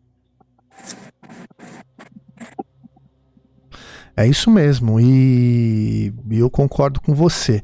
Deixa eu ver se, se eu leio mais o que o pessoal uh, tá falando no chat, né? O Francis, é, Francimar Souza, no, nos interiores do município de União, Piauí, existe vários relatos de orbes e OVNIs, principalmente nas áreas do Canavial e do Rio. Você sabe disso aí, Flávio? Com certeza. Inclusive, tem até vídeo sobre esses avistamentos. Tem um caso muito conhecido que está lá no canal, que é o caso Convap. São três vídeos que aborda a perseguição de toda uma família no carro quando se deslocava da cidade de União para Teresina. Então, eles foram perseguidos por um objeto do tamanho de um Boeing. É, Nossa! Estrada, tamanho de um canal, Boeing? Do tamanho de um Boeing. Eles achavam Nossa. que eles achavam que era um avião fazendo um pouso de emergência. Com certeza. E aí começaram a correr numa velocidade maior no carro, achando que o, que o avião ia pousar na estrada e ia matar todo mundo por causa desse pouso de emergência. Uhum. Quando o objeto se aproximou, que não fazia nenhum barulho, e aí eles viram que o objeto tinha uma forma triangular, aí é que a ficha caiu.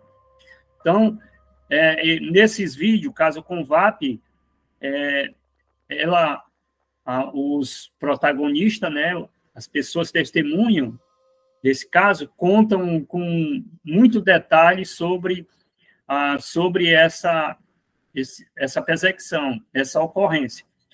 E tem também outros casos que aconteceu na cidade mesmo de União, envolvendo essa família, ou seja, me parece que ah, já tinha um histórico, antes de ter essa perseguição na estrada, já tinha um histórico eh, de um dos membros da família sobre ah, avistamentos, inclusive com ah, as imagens de um objeto eh, luminoso sobre a cidade de União se deslocando de um ponto ao outro. Então, é um caso bem interessante.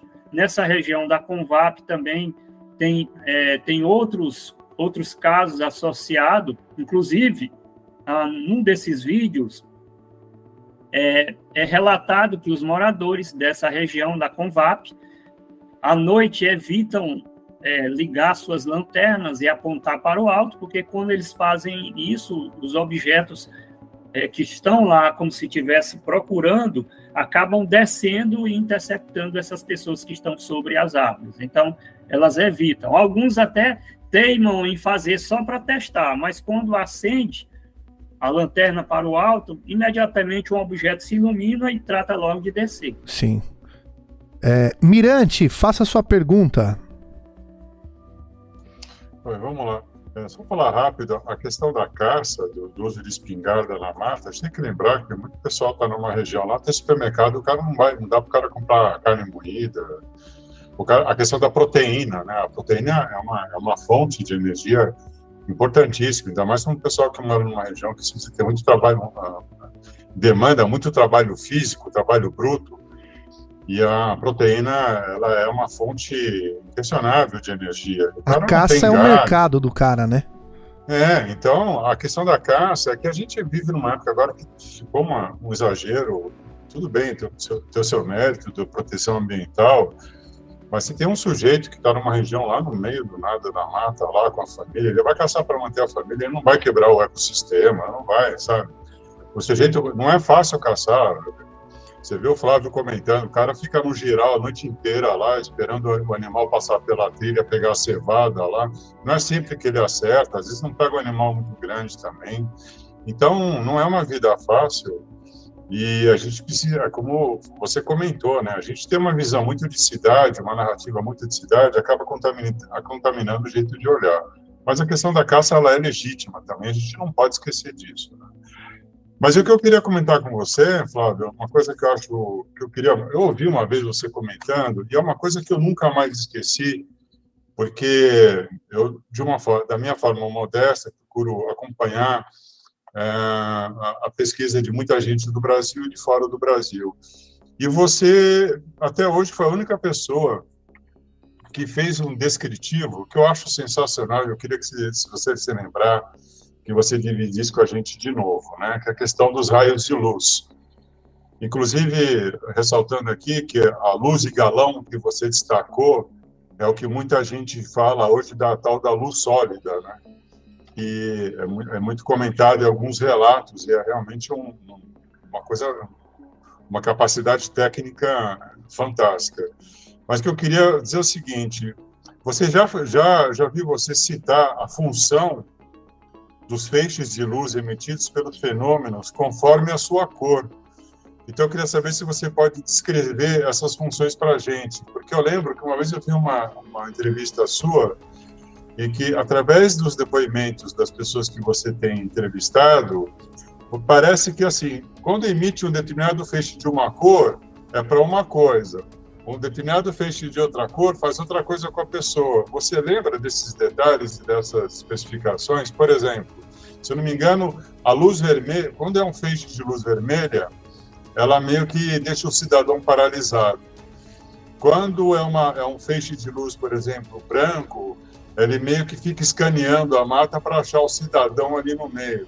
Então, se você lembra desse, desse descritivo que você fez, você pode dividir com a gente de novo. Esses detalhes eu acho que eu tenho em algum livro aqui. Eu fiz na coletânea, mas faz muito tempo que eu não acesso esse assunto. Mas normalmente esses objetos eles atuam dessa forma, principalmente quando eles localizam a pessoa, ah, quando eles não conseguem imobilizar de imediato é, o morador que está ali na, na caça sobre a árvore, ah, eles, esses moradores acabam adquirindo a agilidade em se defender dos objetos, quando eles observam que normalmente ele não aparece de repente sobre a pessoa, ele sempre é, fica uma pequena luz, como se fosse um objeto menor a uma certa distância. Então, o morador que já está acostumado a esse tipo de fenômeno, ele já sabe que é o objeto, então ele trata logo de descer, descer da árvore, e quando o objeto joga a luz sobre a, aquela árvore, o cara já procurou a moita mais próxima próxima para se esconder. Mas normalmente, depois que ele é, localiza essa pessoa, ele começa a atuar de diversas formas. Cada luz tem uma, uma respectiva função, como você havia falado aí. Existe a luz de que serve para iluminar o local. Essa luz é geralmente ela é muito forte que você consegue achar uma agulha no chão, praticamente uma agulha no chão.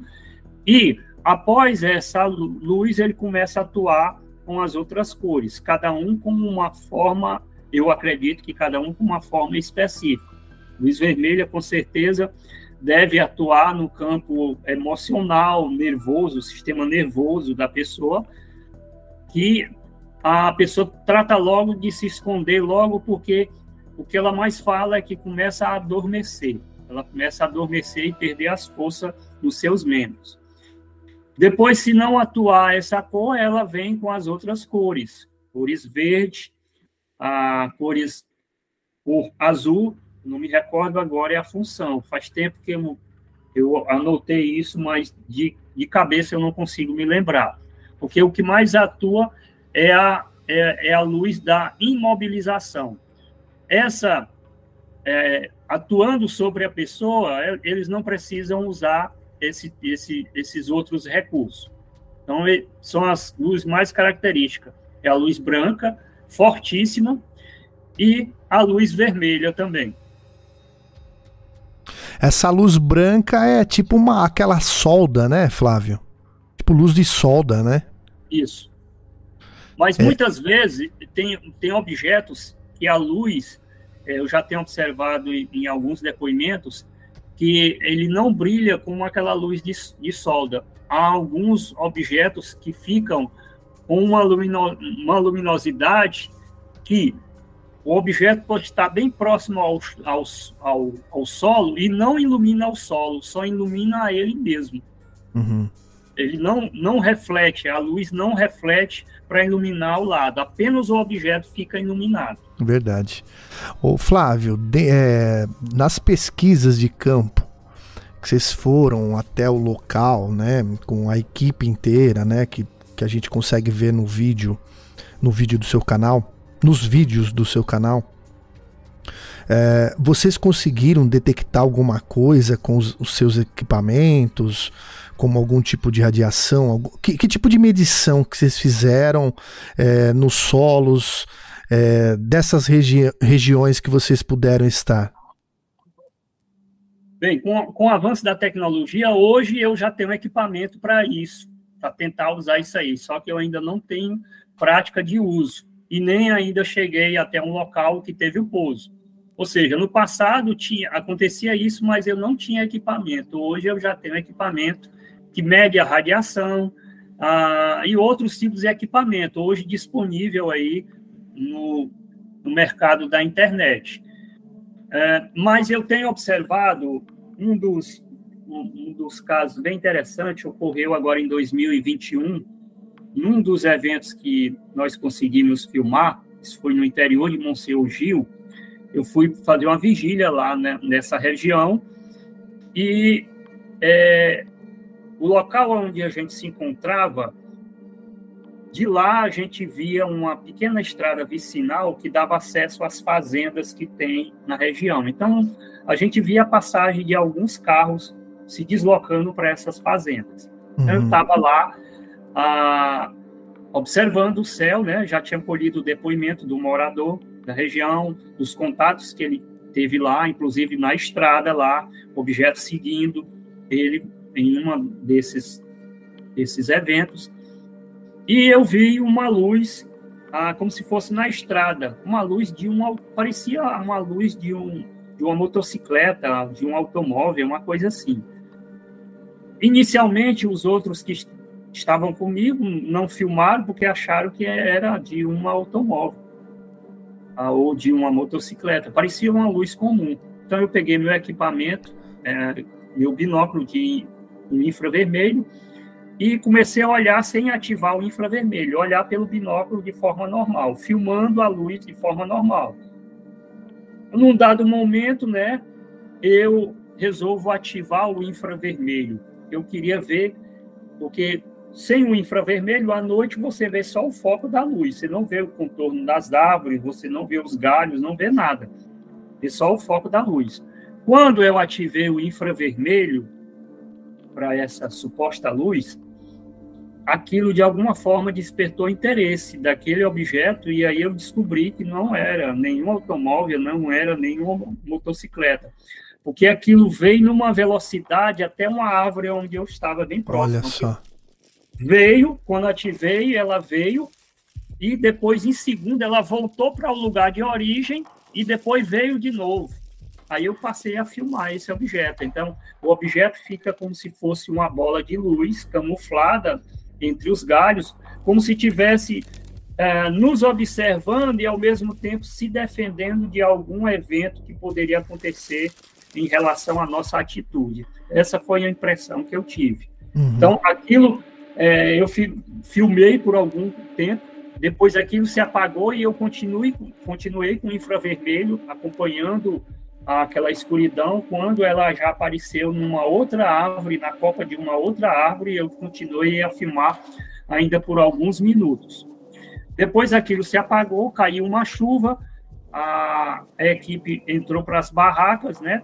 Mais tarde, a chuva diminuiu, ficou uma pequena garoazinha e eu saí para olhar em volta. Fiquei ali observando, saiu um colega nosso também, e eu comecei a observar que tinha como se fosse um objeto circulando a gente, acendia de vez em quando e apagava, assim, muito rápido, sabe? Uhum. Aí eu, para é, não dizer que estava vendo coisa, resolvi ficar calado. Fiquei pensando, talvez seja minha imaginação, mas vou ficar aqui na minha.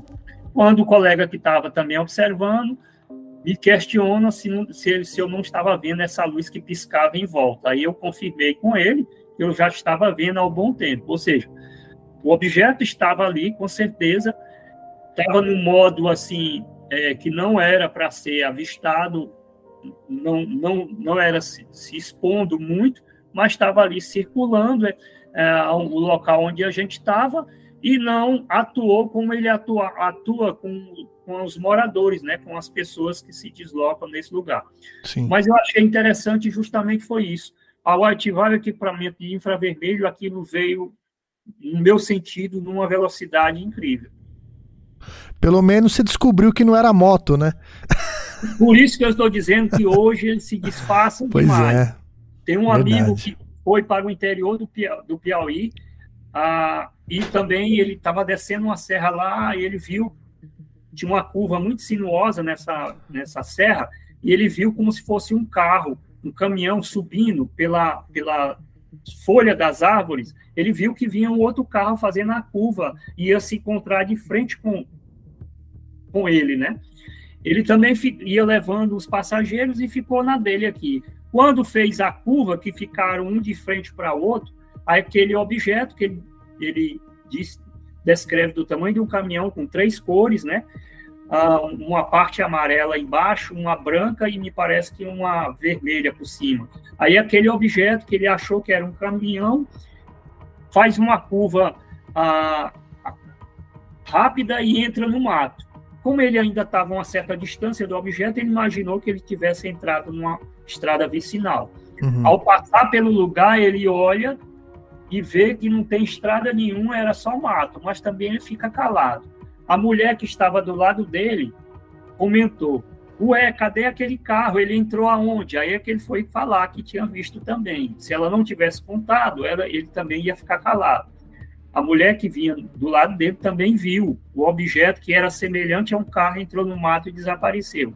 E esses relatos eu tenho observado ultimamente que está acontecendo. Por isso que eu falei aqui que esses objetos, por não atuarem de forma livre como atuavam no passado, estão usando de forma semelhante a objetos, a, a veículos que nós conhecemos e situações que nós estamos acostumados para se disfarçarem.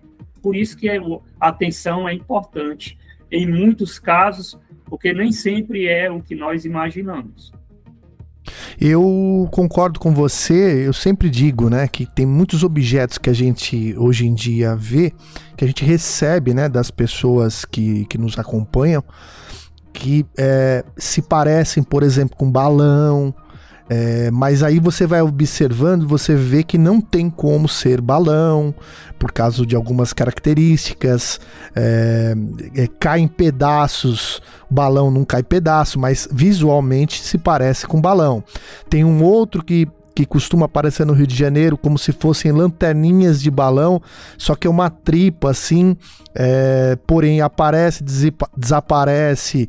É, e balão não, balão é constante, né? Ele vai se movimentando ao sabor do vento, E esses objetos não, apenas se parecem com balões, mas não são, né? Até inclusive aqueles que saem do, do mar, né? Eles se parecem com balões. Aqueles lá, Riba, que foram vistos lá na, na região que, que o cara mandou para você. É, me ajuda aí a região que foi vista ali na. Frio. Cabo. Foi no. É, é, é, ali naquela região. Tem um, no, de... tem um nome a praia ali que eu esqueci o nome. É. É uma praia vizinha Cabo Frio aí, por favor, me lembra aí. É uma É. praia. É... Pessoal do chat aí, lembra a praia? É. Do meu, do meu canal lá do. do, U- do Unamar. do Unamar. Unamar. É o Marcelão aqui salvou. Valeu, Marcelão. E, e aí, cara, é, se você olhar visualmente, é um balão, cara. Só que lembra ser um balão, se fosse um balão com folhas de é, é, me- é, metálica, né? Com uma, uma folha mais para pro lado metálico, mas que se parecem com balão, mas balão não muda de forma, né? Então tem que ver todo esse caso, né? Bom, pessoal, o, o- o- o Flávio, você gostaria de mostrar aquela, aquela tua apresentação que a gente combinou? Pode ser. Já ia pedir, São, então. muita- é, são muitas imagens, eu vou ter que passar assim rápido. Não, isso. eu- Não, se você também não quiser, Flávio, se você quiser ficar só num bate-papo, a gente continua, porque a gente já tá com 2 horas e 17, né? É, Eu posso tentar, eu posso tentar mostrar algum, algum vídeo aqui que eu já falei que, que eu tenho em Sim. relação a e- esses avistamentos. O, que, o lá de União, eu posso tentar mostrar aqui. Ah, o avistamento que nós tivemos lá em, em Serra, da, Serra do Grajal também, que um objeto luminoso veio bem próximo onde a gente estava. Esse Sim. lá que eu falei, que veio na árvore também, eu acho que eu tenho aqui. Posso tentar mostrar isso. Não, então se você quiser disponibilizar aí pra gente, é, já vou agradecendo o pessoal que tá aqui com a gente, né? É, vou lendo aqui a Lilian falando, minha, minha amiga Lilian, já fui muito iludida achando que estava tendo avistamento para depois descobrir que se tratava de um de um de um maldito balão. Vamos ver aqui então. Fica à vontade, Flávio. Tá saindo aí? Tá, tá sim. Aí é na Serra do, é, na Serra do Meio, lá em Miguel Leão, numa região fan- fantástica que eu já falei anteriormente, onde o delegado fez mais de 30 a 40 BOs. Um lugar incrível. Aí foram as minhas primeiras viagens expedicionárias, onde eu fiz a- as primeiras investigações de campo lá na região de Castelo. Inclusive, é, é um lugar assim fantástico, de paisagens assim exuberante, um lugar incrível. Isso foi um objeto, um pequeno objeto é, estranho que foi capturado por uma câmera que não era digital na época, essas câmeras com asa 100, a um objeto translúcido. Vou até ampliar aqui, como se fosse uma, uma caixa. Você imagina, observar, ele tem um suporte aqui embaixo. Uhum, uhum. Era alguma coisa aqui que estava nesse lugar que nós não estávamos vendo, não conseguia ver, mas a câmera registrou.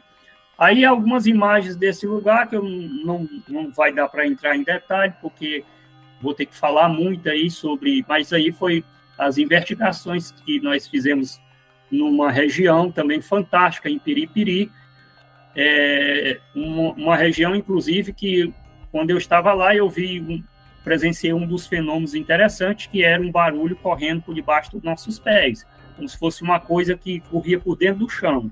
Isso eu presenciei lá, e um dos moradores já falava desse fenômeno. Inclusive, nessa região, ah, esse morador, seu Antônio Pinto, ele já é falecido, ele falava de uma cidade que ele via lá quando ele se deslocava na estrada. Ele via um morro todo iluminado, uma serra toda iluminada. Quando ele descia a ladeira, que subia de novo, tudo se apagava. Então, isso foi um fenômeno também muito interessante que ocorria nessa região.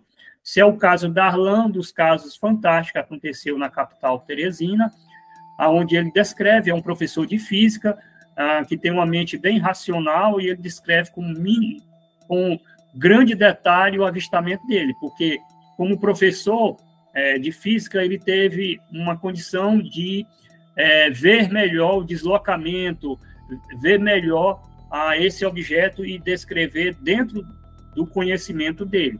Então, isso foi o objeto que nós fizemos, o retrato falado, um objeto que tem, tem, mais ou menos 25 metros de, de diâmetro, ele tinha uma espécie de grau em volta do objeto, como se fosse um campo de força, e aqui, quem quiser ter mais acesso, é só assistir o caso Darlan, que está disponível lá no canal.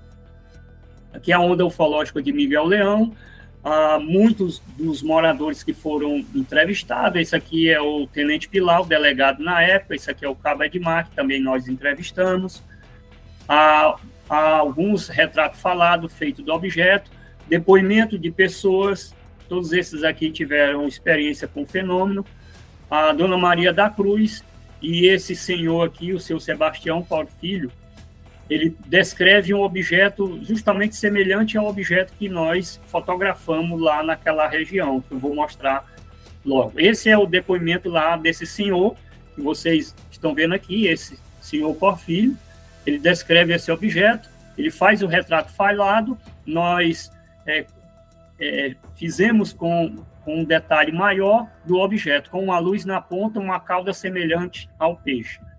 Esse é o objeto que eu fotografei com o nosso guia lá da região. Esse objeto eu vou ampliar aqui nessa imagem para vocês verem. Ah, um objeto semelhante àquele, àquela descrição do senhor Panfilho. Aqui é a ampliação do objeto, vocês observam aqui. Olha, parece um rabo de peixe, né? É, uma luz na ponta e ele tem um rabo semelhante ao peixe. Essa verdade, é a imagem. Verdade, Aí você vê a comparação do depoimento dele com o que nós fotografamos. Existe uma certa semelhança. Ah, com certeza, com certeza. Então, é um dos objetos que aparece na região. Isso aqui também é uma das imagens que foram recuperadas, onde o objeto, é, seguindo análise de fotografia, ele não reage à, à termografia, mas estava lá, tinha um objeto que nós não sabemos identificar o que, que era. Esse é o vídeo que uma pessoa lá de Miguel Leão, muito respeitada na cidade, conseguiu, isso aqui são os fotogramas, conseguiu filmar quando ele se deslocava para Miguel Leão. Esse objeto ele costuma seguir as pessoas na estrada. E ele vinha juntamente com o motorista e ah, pegou o celular e começou a, a filmar esse objeto que estava seguindo ele. Então, esse objeto é bem interessante. Nós vamos mostrar aqui o vídeo. Esse aqui é o objeto. Se você observa, observar aqui, são dois vídeos, mas eu vou mostrar somente um por causa do tempo. O objeto, inicialmente, ele foi filmado aqui, do lado esquerdo. Então, à medida em que ele se deslocava na estrada, o objeto atravessa a estrada e fica para cá. Então, ele para o carro não desce, né, mas filma de dentro do carro com o celular e acaba fazendo esse interessante registro.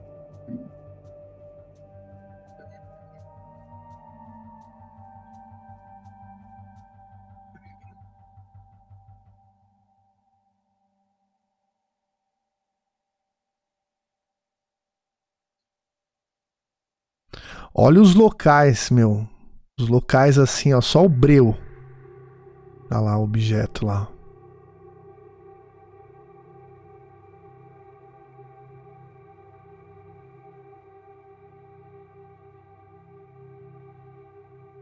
Aí. Esse foi um projeto que eu idealizei, que é o projeto V, que é o projeto V. Ele foi é, ele foi idealizado e foi colocado em prática lá em Miguel Leão, porque a incidência era muito grande. E o que é esse projeto V?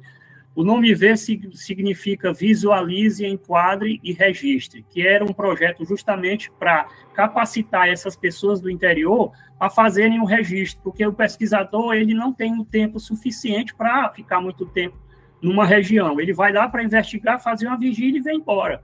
E o morador não, que está em contato direto com o fenômeno, se ele fosse treinado, se ele fosse capacitado para fazer o registro, logicamente ele teria mais chance de ter esse material com maior, ah, com maior até maior qualidade. Então, esse projeto ver que é visualize, enquadre e registre, era justamente para isso. Então, nós capacitamos o nosso guia lá em Miguel Leão. Naquela época não tinha máquina digital, mas eu dei uma máquina com filme, né, para ele, dei para ele uma bússola, um caderno para fazer as anotações dos horários do objeto e a bússola para poder é, ele entender e fazer a descrição do deslocamento do objeto, se era do norte para o sul, de leste para oeste. Esse era a intenção do projeto. Se esse projeto fosse adiante, eu acredito que hoje nós teríamos, com certeza, maior número de registro desses avistamentos é, nas regiões interioranas, muito mais hoje que todo mundo hoje tem um celular, né? Então, é uhum. muito mais fácil. Aí foi a pesquisa lá em Curralinho, aqui é a equipe. Inclusive, nessa noite aí, pegamos uma tempestade, peguei já três tempestades na, na, na mata, e não é algo é, fácil, porque ah, é o lugar mais perigoso que tem. E aqui a gente estava no alto do morro, embaixo de uma árvore, então estava servindo de para-raio nesse Verdade, dia. verdade. Foi, mas foi um lugar incrível. Aqui foi Miguel Leão, equipe já é, pronta para se deslocar até um dos, dos, vários pontos que nós é, fizemos vigília, Miguel Leão. Só para ter uma ideia, é, em duas situações nós tivemos contato com onça na região. Inclusive, a gente estava numa dessas vigílias, não foi esse grupo, mas nós estávamos numa vigília e não tinha lugar alto para ficar. Então, ficamos em cima de um lajeiro quando acabamos adormecendo e o, vigi, e o, e o guia nos acordou porque a onça estava rosnando, passando pertinho onde a gente estava. Como é uma região que tem muita serra, muito lajeiro, tem muita loca, muita caverna, é o lugar, é o prato ideal, o prato predileto para ela caçar, onde tem um animal conhecido aqui no Nordeste como mocó. Ah, você estava no lugar onde tinha o mocó. Mocó. E é onde ela acredita que dormia. Ela dormia. Sim, sim. Como, como a onça ela anda muitos quilômetros numa noite, então com certeza ela andava por toda aquela região. Uhum. Lá nós entrevistamos várias pessoas, inclusive esse Marcos Gomes aqui duvidava do fenômeno. O, o irmão dele alertava ele, não vai para o mato porque o objeto está aparecendo. E ele fazia tirar a onda do irmão. Rapaz, isso não existe não, isso é história do povo, isso aí não existe não. Quando ele foi lá para a caça, né, ele estava no alto da, de uma árvore e viu mais ou menos uns dois quilômetros aquela, aquela bola de luz. Aí ele imaginou, ó, aquilo é o objeto que meu irmão descrevia, mas ele está muito longe, ele não vai me achar. É outro erro também. Quando a luz se apagou, quando acendeu, já foi em cima da onde ele estava. Nesse momento, iniciou uma perseguição dentro do mato, por mais ou menos uns seis quilômetros, esse objeto seguindo ele, ele tentava enganar o objeto, quando ele chegava numa estrada, estradinha mais na frente, o objeto já estava esperando ele lá. Então foi uma perseguição, ele passou um bom tempo sem querer saber do mato, traumatizado. É, nós fizemos pesquisa lá em Pau d'Arco e Castelete, também uma região fantástica, entrevistamos, na época era prefeito na época, né, e, e o prefeito da cidade deu um depoimento interessante de um objeto, uma uma esfera luminosa que é, apareceu para ele num, numa casa lá de um, de um parente que ele estava visitando e o objeto estava lá flutuando sobre a grama no quintal da casa, mais ou menos uns 30 metros. Ele ficou observando aquilo ali, pensou em ir lá perto, mas ficou com medo e acabou desistindo. É, alguns outros moradores que, que deram o seu depoimento ah, aqui é o Castelete. Nessa região do Castelete, eu obtive uma imagem bem interessante de um objeto que se assemelha muito a um disco, né? Que estava observando as pessoas que, porque aí é um local de peregrinação religiosa. Então, é, esse objeto me parece que estava por trás de uma árvore, camuflado, observando essas pessoas. Então, essa é a árvore, a foto que eu tirei um ano antes do acontecimento, em 2016. No ano seguinte, eu tirei a, a mesma foto aqui, já em 2017, bem aqui já começa a aparecer um objeto por trás dessa árvore. Vale lembrar que depois dessa árvore tem um precipício, então não tem nada, é só ah, um precipício e não tem como su se sustentar nada. Então, esse objeto eu fiz ampliação aqui, vocês vão acabar vendo que tem aqui uma, um objeto ah, como se fosse metálico. Aqui eu usei o negativo para ver a composição ou a Tinha algo lá, né? É. E aí, na forma do negativo, aparece um objeto de forma discoide com os galhos na frente, ou seja, a impressão que dá é que o objeto realmente estava atrás da árvore ali flutuando. Sim. Aí é uma ampliação maior ah, do objeto ah, que estava por trás dessa árvore. Aí é outra ampliação do negativo mostrando é, que há uma, um objeto aqui de forma discoide no, no local de, de peregrinação religiosa. Também é um, é, um, é um local onde aparecem muito esses objetos. É, Lagoa do Piauí, nós investigamos também casos interessantes aqui. Não vou entrar em detalhe, porque vai tomar muito tempo, mas são casos interessantes. O caso desse senhor Bianchi, Paulo Brandim, ele foi com a esposa visitar um pessoal no interior e o objeto do tamanho de uma lua cheia apareceu na estrada e pa passou a perseguir ele. Quando ele conseguiu se livrar desse objeto, chegou em casa, no outro dia a bateria do carro dele não prestava mais para nada e era semi-nova. Ele teve que comprar outra bateria porque não segurava mais carro. Aqui é só revisando os casos lá em Curralinho, aqui é aquele senhor é, que não acreditava no fenômeno e foi fazer a caçada e acabou sendo surpreendido pelo objeto. É, Nazária também tem um dos casos mais interessantes, porque foi um primeiro, minha primeira investigação de campo. Então, eu investiguei esse caso aqui, que é o senhor Wilson Alves da Silva. É, ele dá o depoimento, ele teve a mais ou menos uns 7 metros do objeto discoide, que estava flutuando do lado da casa do tio dele. Então, ele descreve com detalhes ah, o som do objeto, as luzes que o objeto projetava para baixo. Ele apontou a espingarda, mas ele resolveu não atirar, porque ele pensou é, de uma forma: esse objeto está aqui, ele não está me fazendo nenhum mal, então para que, eu vou atirar nele? Então, o caso dele também é bem interessante. Contatos em Nazária. É, é um vídeo que conta é, essas entrevistas. Fazenda Vinagreira também foi outro lugar fantástico, onde eu tive, investiguei casos assim bem interessantes, inclusive de blackout em carro, ah, de pessoas que não acreditavam no fenômeno e o objeto apareceu e acabou imobilizando o carro onde eles estavam e tiveram que descer correndo, se esconder dentro das moitas. Esse senhor aqui também um caso interessante em que o objeto possivelmente tenha pousado, mas na frente onde ele estava, eles se esconderam, ele e a mãe dele se escondeu e de lá ele disse que ouvia um batido, como se alguém estivesse consertando uma porta, como se estivesse consertando alguma coisa no objeto. Então ele, deixou o objeto decolar e quando passou pelo lugar foi olhar lá, viu a marca é, do mato amassado e os marca de pés humanos, parecia pés humanos, mas de um tamanho pequeno. Esse é o caso Vinagreira, que inclusive foi tema é, de, de uma das, das revistas UFO. A revista UFO, na, na época, também é, teve, nos deu oportunidade para mostrar esse caso Vinagreira e o princípio da possibilidade.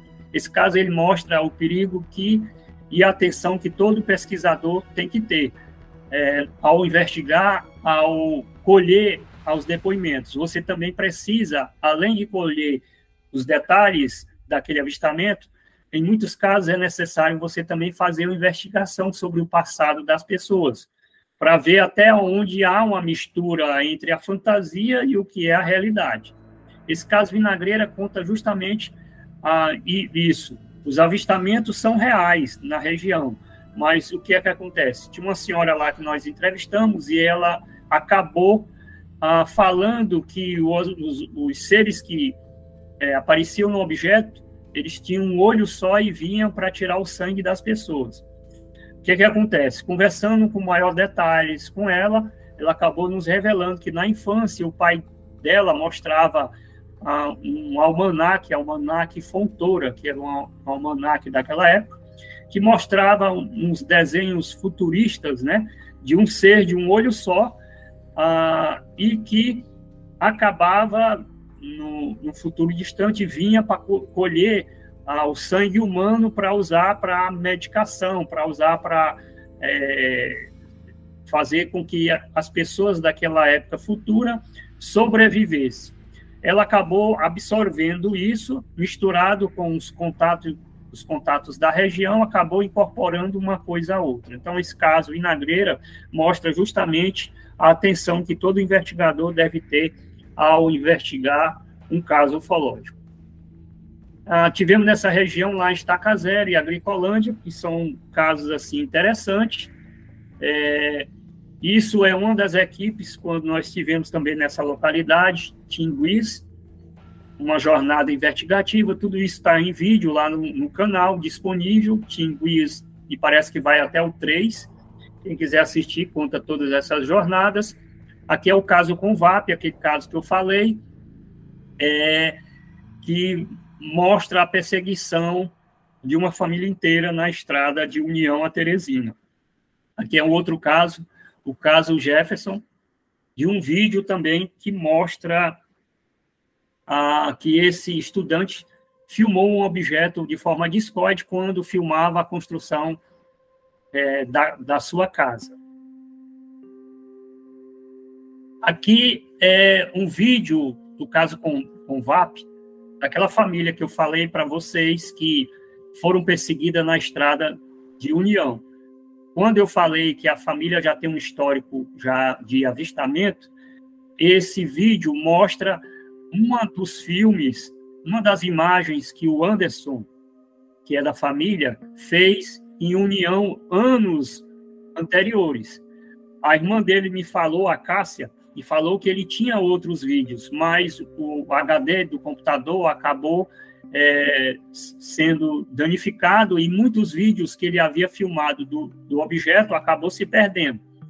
E só sobrou esse vídeo. Então, esse vídeo mostra um objeto lá sobre a cidade de União que ele conseguiu filmar. Ou seja, inicialmente ele estava na casa sozinho quando ele ouviu como se fosse o pai dele chamando no portão. E ele saiu, abriu o portão e olhou por um lado e outro e não viu ninguém.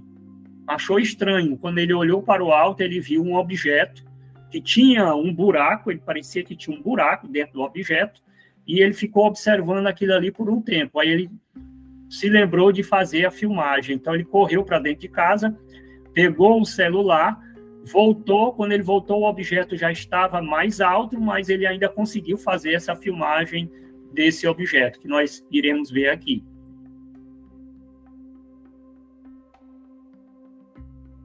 Ah, no momento ele vai se deslocar, você vê o fio, a rede elétrica como referência no deslocamento do objeto. Sim.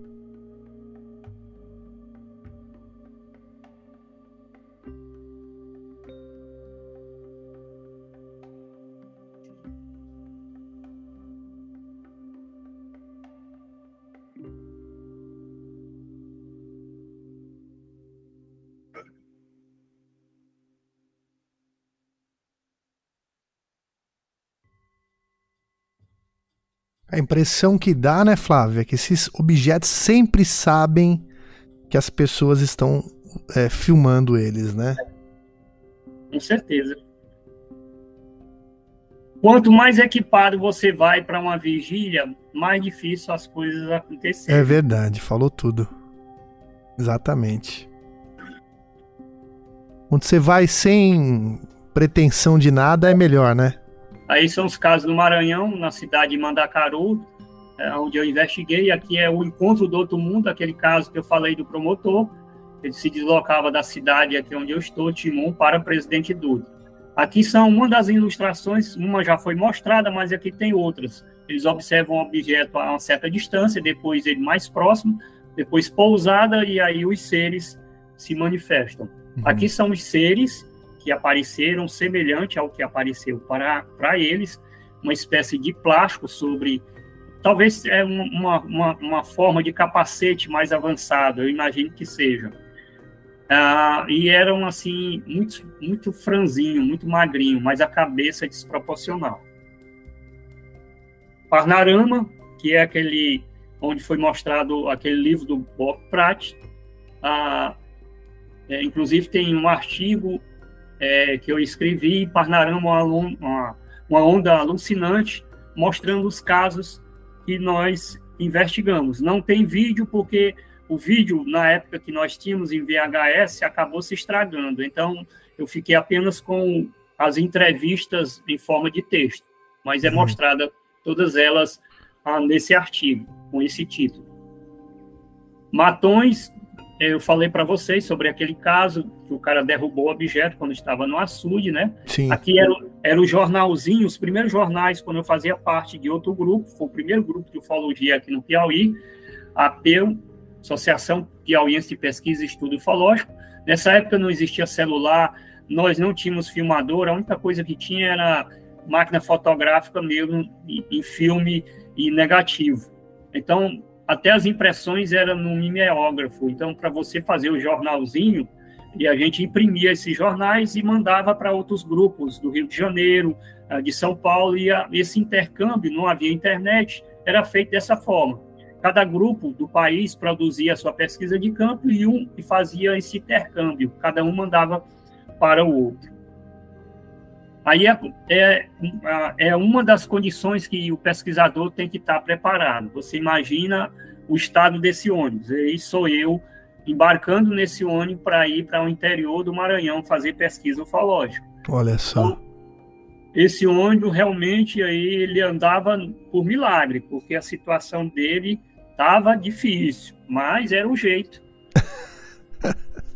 Aí Verdade. é o povoado Mandacaru, a, a equipe reunida antes de uma vigília, tratando já dos últimos detalhes. Aqui, quando não tinha árvore para armar as redes, a gente tinha, que enfiar as estacas, estacas no chão e armar as redes. Ou colocar a lona aqui atrás e os que não enfiavam as redes deitavam sobre essa lona. Aqui foi o avistamento, o primeiro avistamento que nós tivemos no dia 6 de julho de 2008, que está disponível lá no Alta Tensão 2. Só lembrando que a série Alta Tensão vai até o 11. É, lembrando também que nós não temos a filmagem, porque foi quatro segundos apenas de algo que nós não estávamos esperando. Aqui é o, a descrição do, do objeto que nós vimos. Aqui também é uma ilustração feita por o pesquisador Denis do objeto que apareceu próximo às palmeiras, com esses três pontos luminosos, semelhante a uma folha sendo embalada pelo vento, que é uma ampliação maior do objeto, ah, que são os casos investigados, que são muitos casos. Quem quiser maior detalhe, está lá disponível em cada vídeo, as entrevistas.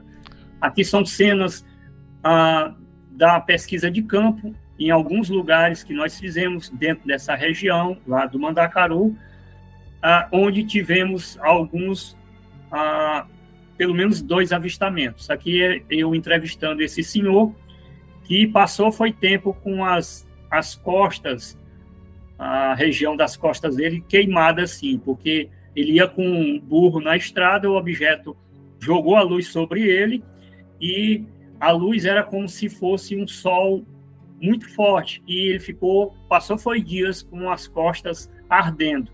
Ele disse que o burro nunca mais foi o mesmo depois desse desse contato. A luz de alguma forma que foi projetada sobre eles mexeu com com o animal. Ele disse que nunca mais o animal teve a agilidade, a esperteza que tinha anteriormente. Aqui é o, o senhor João Batista, que eu vou mostrar mais na frente, que é um dos casos impressionantes, onde ele viu seres bem de pertinho dentro do objeto. Ele disse que era semelhante a um helicóptero, com aquela cúpula transparente, e que passou a noite inteira tentando pegar ele dentro de uma moita. Aqui tem uma vigília em diamante, que em uma outra situação eu posso contar, foi um interessante caso que aconteceu com a gente, onde diversos fenômenos ocorreram, o meu relógio atrasou 25 minutos. Ah, nós geralmente eu não durmo em vigília. Nesse dia todo mundo dormiu. Quando acordou, um dos integrantes disse que teve um sonho no mesmo lugar que aparecia um objeto ah, e conversava com a gente. Esse sonho todo dia, depois da vigília, ele tinha o mesmo sonho que se repetiu. Ah, nesse lugar, foi o lugar que eu passei mais frio na minha vida. Eu nunca imaginei. A gente foi expulso de um lugar e teve que se arranchar debaixo dessa, desse, desse rancho aqui, porque o lugar onde nós iríamos passar a noite, que foi o lugar onde esse nosso amigo teve o sonho que desceu o objeto, é, a gente teve que sair por causa desse frio. Então, foi diversos fenômenos que ocorreu nessa, nessa, nessa, nessa vigília, inclusive nesse suposto sonho, esses seres é, nos questionam por que, que nós estávamos lá, e a gente explica, pelo menos no sonho, explica que estava ali para pesquisar, investigar a ufologia, né, e eles nos fazem um alerta de que ah, nós estávamos ali correndo perigo de vida, mas não explicou por quê. Vocês então, acham então, Flávio, que vocês é, têm a chance de ter, terem sido abduzidos de alguma pode, forma? Pode, pode ter sido, porque eu achei muito estranho, sabe? O meu relógio, eu pensei que era bateria, esperei ainda mais seis meses para ver se a bateria acabava. Só ah. depois de seis meses. Mas nesse dia, meu relógio, só fui saber no outro dia, quando o ônibus passou o que era para a gente pegar, voltar, né? Que eu achei que o ônibus estava passando é, mais cedo. Depois eu descobri que era o meu relógio que estava é, atrasado. Aí hum. é que eu dei conta que o relógio realmente tinha atrasado. Mas até aquele momento eu achei que poderia ser a bateria. Aí eu esperei é, um dia seguinte o relógio parar e nada. Eu não passei seis meses com a mesma bateria. Só depois é que eu troquei. Que coisa, e aí, todo, Todo dia ele, todo, uma semana depois o grupo se encontrou e todo dia um dos integrantes falava, todo dia o sonho tem o sonho que a gente teve, que eu tive lá e cada dia é um capítulo diferente, como se fosse a continuação do sonho. Nossa. E esses seres falam coisas, só que ele não lembrava de nada, não conseguiu lembrar de nada, coisa nenhuma. Foi uma situação estranha. É, Nunca com certeza. Para você ter lembrado assim, é. É, tão particularmente, com certeza algo diferente aí é, aconteceu. Aí, alguns momentos, numa hora a equipe era reduzida, cinco integrantes, outra hora tinha uma equipe maior, em alguns lugares. Normalmente a gente procurava ficar embaixo desses ranchos, porque, é, de uma certa forma, se o objeto aparecesse e tentasse jogar, jogar a luz, pelo menos tinha um lugar para a gente ficar embaixo uhum. e até também de chuva também. Sim. Aí são outras situações lá no Mandacaru que nós vivenciamos, porque nós passamos dois anos viajando para essa região, 2008 e 2009. Nazaré do Bruno também foi outro lugar assim muito estranho. Ah, uma viagem que seria duas horas, ela se tornou quatro horas e meia de viagem. Toda hora o carro que nessa época eu tinha um Fusquinha, toda hora o carro dava black, blackout na estrada. Apagava, apagava tudo. Aí, um percurso de 56 quilômetros, nós saímos daqui duas horas da tarde, eu só fui chegar no ponto oito e meia da noite. E ainda nós tivemos um avistamento na estrada. Só que já era noite e nós não conhecíamos a região. Depois de tanto blackout e tanto tanto carro apagar, eu já estava doido para chegar no lugar que era o lugar da vigília, o ponto de apoio. E nós vimos, depois de passar por essa cidade lá, Nazaré do Bruno, o local era é, Riachão, e nós vimos uma luz como se fosse um poste. Aí imaginamos, ah, ali é, deve ser a casa que nós vamos ficar. Como era uma subida, uma ladeira, nós aceleramos o carro quando o carro chegou no alto, não tinha poste, não tinha luz, não tinha nada. Aí imaginamos, não, deve ser um caçador. Só que quando nós passamos, era mata fechada e a luz era uma, de uma certa forma, tinha uma altitude, então não tinha, só se o caçador tivesse flutuando por cima das árvores. Então, uhum. aí que nós é, nos demos conta, eu tava, tinha filmadora, mas se eu soubesse que era um aparelho, eu tinha parado o carro e tinha filmado mesmo distante, mas só viemos saber só depois. Inclusive, lá, quando chegou lá, foi uma aventura, porque a gente teve que atravessar um rio, ir para uma ilha, e deu uma outra tempestade e a gente teve que voltar. Só que na volta eu não achava, eu focava a lanterna nessa ilha para achar as margens do rio, qual era a estradinha que a gente tinha descido. Quando eu focava, eu só via olho de jacaré. Aí eu fui dar conta que era cheio de jacaré na região. Vixe. Foi um jeito de atravessar com jacaré e tudo. Caramba. Até pneu furou, hein? É, furou também. Aí é, é, é o local mais ou menos onde a gente ficou. A gente atravessou essa parte aqui, só que era uma parte mais alta, e tinha que atravessar para ir para essa ilha. Infelizmente, na, interessante que depois que a gente voltou, que era uma, ia ser uma tempestade daquelas, e conseguimos depois achar uma estrada que não era a que a gente tinha descido, mas acabou chegando na casa. Aí a chuva acabou, o céu se abriu e ficou uma noite estrelada. Acabamos fazendo uma vigília na porta da casa. Aí a, a casa onde nós ficamos. Então nós tivemos que passar a noite aí. Essa ah, esse, esse aqui é o objeto que nós vimos. Aqui é uma imagem que eu peguei de dentro do carro, simulando mais ou menos o objeto estava na estrada. Uhum. Essa senhora Maria Basílio nunca mais teve saúde depois do objeto jogar a luz sobre ela. Ela passou foi tempo assim abobalhada e o objeto ela disse que já tentou três vezes pegar ela. Ela sempre se desloca para pescar num rio, num rio que tem próximo e na época ela usava lamparina, que é um prato cheio para o objeto. Ele se acender uma lamparina, hoje não, eles interceptam através da lanterna.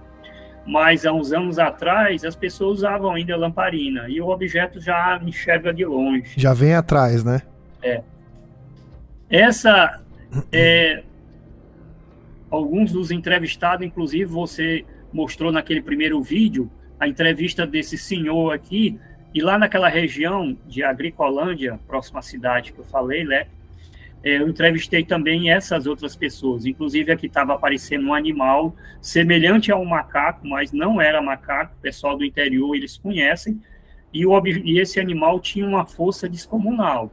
Ele pulava uh, numa, da, numa da, dos avistamentos lá desse ser, esse senhor aqui, deu um tiro assim para tentar espantar ele. Do jeito que ele estava de costa, ele deu um, um salto de costa mesmo, pulou por cima de uma cerca, sabe? Então ele tinha uma agilidade enorme.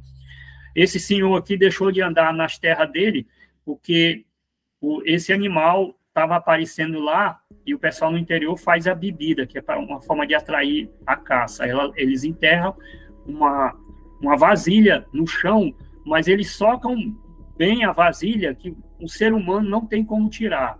Nem um animal comum tem como tirar. Mesmo puxando, mesmo que o homem puxe com as duas mãos, como ela está bem socada no chão, ele não arranca. E esse animal, por três vezes, ele arrancava essa vasilha que tinha água e jogava distante uns cinco, mais ou menos cinco metros. Isso ele fez por umas três vezes, até, Nossa. que, até que esse senhor desistiu, principalmente uma vez que ele estava lá e quando ele voltava lá desse terreno dele, no meio do caminho na estrada estava o objeto lá, o aparelho esperando ele lá. Ele teve que passar a noite debaixo de uma árvore porque não dava para passar e nem tinha como contornar por outro caminho, porque só tinha esse caminho. E o objeto ficou esperando ele passar, mas ele não teve coragem. E todos esses casos acontecem à noite, né, Flávio? É. Esse senhor aqui, Lá em Matões, aquele caso lá daquele senhor que eu falei, porque à noite, você falou à noite, é mais fácil se camuflar, é mais fácil se proteger. Sim. Mais, mais outros detalhes, eles não, normalmente eles não aparecem em noite de lua. Então o objeto só aparece em noite que não tem lua. Por quê? Porque a lua também vai é, entregar eles, ou seja, o reflexo da luminosidade da lua Sim. no metal, vai, o cara vai enxergar de longe. longe. Então, em noite que não tem lua, é a noite mais propícia para eles aparecerem.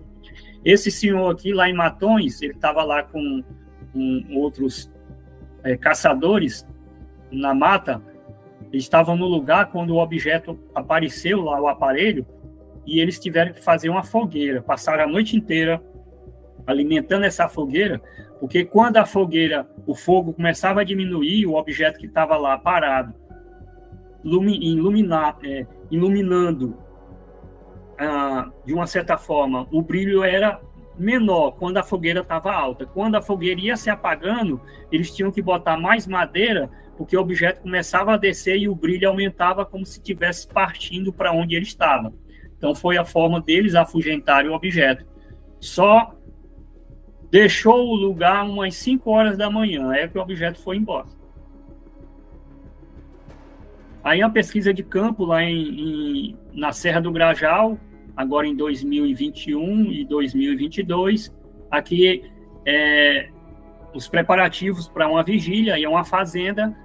Ah, e aqui é como eu lhe falei, o objeto ele aparece distante, ele começa como se fosse timidamente uma luzinha distante.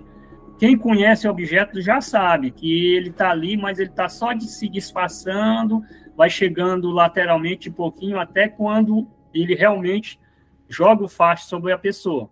Normalmente eu tenho observado que pesquisadores de campo, ah, esses objetos ele tem, eu não sei se ele tem assim, eu acredito que não seja receio, não, não é temor do pesquisador, mas eles procuram ser mais discretos quando você está ali com equipamento, quando você está ali para investigar, para registrar.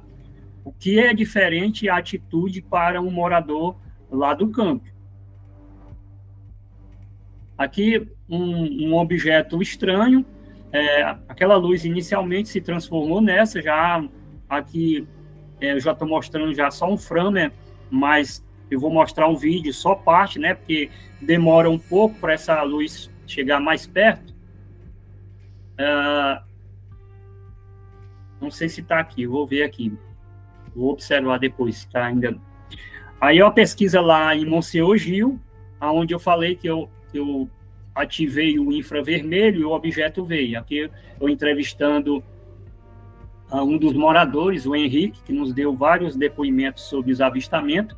Aqui é o objeto que eu falei, quando eu joguei o infravermelho, ele veio rapidamente para essa árvore e ficou aqui brilhando aqui como se tivesse é, nos observando. Aqui em outro momento ele passa para essa outra árvore, começa a se iluminar também e fica um tempinho aqui nesse lugar. Eu tenho um vídeo também desse, quem quiser é, ver, me parece que tem lá em é, no Caminho dos OVNIs 4, é o 4 e o 6, que mostram esses dois vídeos. Aqui também são uma outra técnica que eu acabei adquirindo assim, é que pelo menos em algumas situações é, dão efeito. É, em alguns casos eu me senti motivado, ou seja, eu, eu me senti uma vontade de tirar, obter algumas imagens de alguns lugares. E em alguns casos acaba dando certo. Nesse caso aqui, eu tirei uma imagem desse lugar. Aqui aparece um objeto que não é drone, é que é no interior aqui, que não tinha drone, não tem nada. Ah, e aí, fazendo uma ampliação, você vê que parece, me parece algo semelhante a, a dois pratos. Uma parte de cima, é, que está tendo o reflexo do sol, porque o sol está se projetando aí, você vê pela sombra, e a parte escura, a parte de baixo. Aqui é outra forma estranha que também é, obtive em relação à nuvem. Aqui são outros lugares que não tinha nenhuma nuvem, e em algumas sequências de fotografia acabou se formando, aparecendo esses dois pontos luminosos que eu não sei o que é. Se era algo que ia se manifestar, ah, parou aí depois dessa manifestação, ou estava camuflado dentro disso aí, não sei te informar. Aqui é aquela imagem ah, esbranquiçada da, daquela imagem que. Tinha um objeto lá no fundo, né? É. Aí eu fazendo uma ampliação, é como se tivesse uma coisa flutuando branca na frente de uma árvore, é a impressão que eu tenho, certo? Aqui me parece que tem uma árvore aqui e aqui tem uma, uma forma, não sei se é essa forma da geladeira que se manifesta na região, não dá para saber porque é muito distante. E aí eu estou fazendo uma ampliação muito grande para tentar entender o que é. Aqui também, aqui foi sobre a casa onde eu moro aqui. Então, eu obtive essa imagem. Não sei se é um pássaro, mas se é um pássaro é muito estranho, porque tem a forma, ah, parece muito com a asa delta. Então, eu achei muito estranho essa formação. É, aqui foi já casos investigados é, em Curralinho, já agora em 2022. Nessa, aqui são várias chácaras, uma senhora que mora numa dessas chácaras teve uns avistamentos bem interessantes. Aqui é um dos integrantes do grupo que teve uma, um avistamento, aquele caso que eu falei lá da Serra, que ele imaginou que fosse um automóvel e acabou o objeto entrando de mato adentro, num lugar que não tinha nem estrada. Aqui é o retrato falado do, do objeto que ele, que ele descreve as, as colorações do objeto, né? Eu não sei se dá para ver com detalhe aí, mas eu ainda vou fazer colorido isso para tentar é, ser mais assim observável. Aqui outro integrante também é, fez uma filmagem bem interessante aqui na Ponte Estaiada. Em Teresina tem um, um cartão postal turístico que é essa ponte estaiada. Então, é, da casa onde ele mora, ele pega apenas a visão dessa parte alta da ponte. Então, nesse vídeo que vocês vão ver, está aqui a, a, uma imagem da câmara que ele tem no quintal, que mostra aquele topo lá da. Esse aqui é o topo da ponte estaiada. E esse aqui é o cenário que ele gravou ah, durante a madrugada.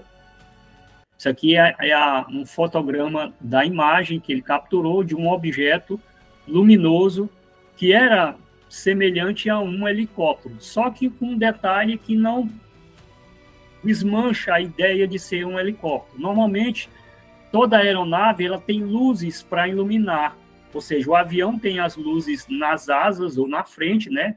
As luzes atrás, mas não o bojo, o, o, o aparelho inteiro iluminado. E esse objeto era como se ele fosse inteiramente iluminado. Então, não tem como ser um helicóptero inteiramente iluminado. Mesmo porque, quando aparece helicóptero nessa região, você escuta o barulho de longe, e aí não tinha barulho de nada. Isso foi feito às 5, às 5 horas e 23 minutos. Aqui é o, o fotograma do objeto, é como se fosse uma parte maior iluminada com uma cauda e uma parte menor iluminada. Observem bem esse objeto, porque também tem um vídeo lá no, no canal do History que mostra um objeto semelhante a esse, que foi analisado por diversos investigadores e eles descartaram ser um helicóptero. Não sei se é o mesmo, mas as imagens mostram uma certa semelhança. Isso aqui é, é, o roteiro dos aviões que decolaram naquele dia nos horários e os, os itinerários que eles fizeram na cidade. Aqui é a imagem de Teresina, vejam, pode ser que tenha uma semelhança também lá com Miguel Leão, porque aqui está num ângulo diferente. Vejam que esse objeto tem uma cauda menor e uma, uma parte maior. O de Miguel Leão tem uma parte maior e uma cauda também, que aqui não está iluminada porque já era de dia. Aqui é o objeto que aparece lá no canal do History, que tem, se você observar aqui, tem uma certa semelhança. Ele aqui tem, só que aqui está no acho que é o infravermelho, que não mostrou calor nenhum nesse objeto, nesse programa, e esse objeto, ele tem, eu, eu imagino, ele tem uma certa semelhança com o que apareceu aqui em Teresina. Vamos fazer aqui a relação dos três. Aqui é o objeto lá do canal do History, tem essa cauda menor aqui, esse também tem uma cauda menor, tem essa parte maior, tem essa parte maior aqui toda iluminada, esse aqui é o objeto lá de Miguel Leão, que tem uma cauda também.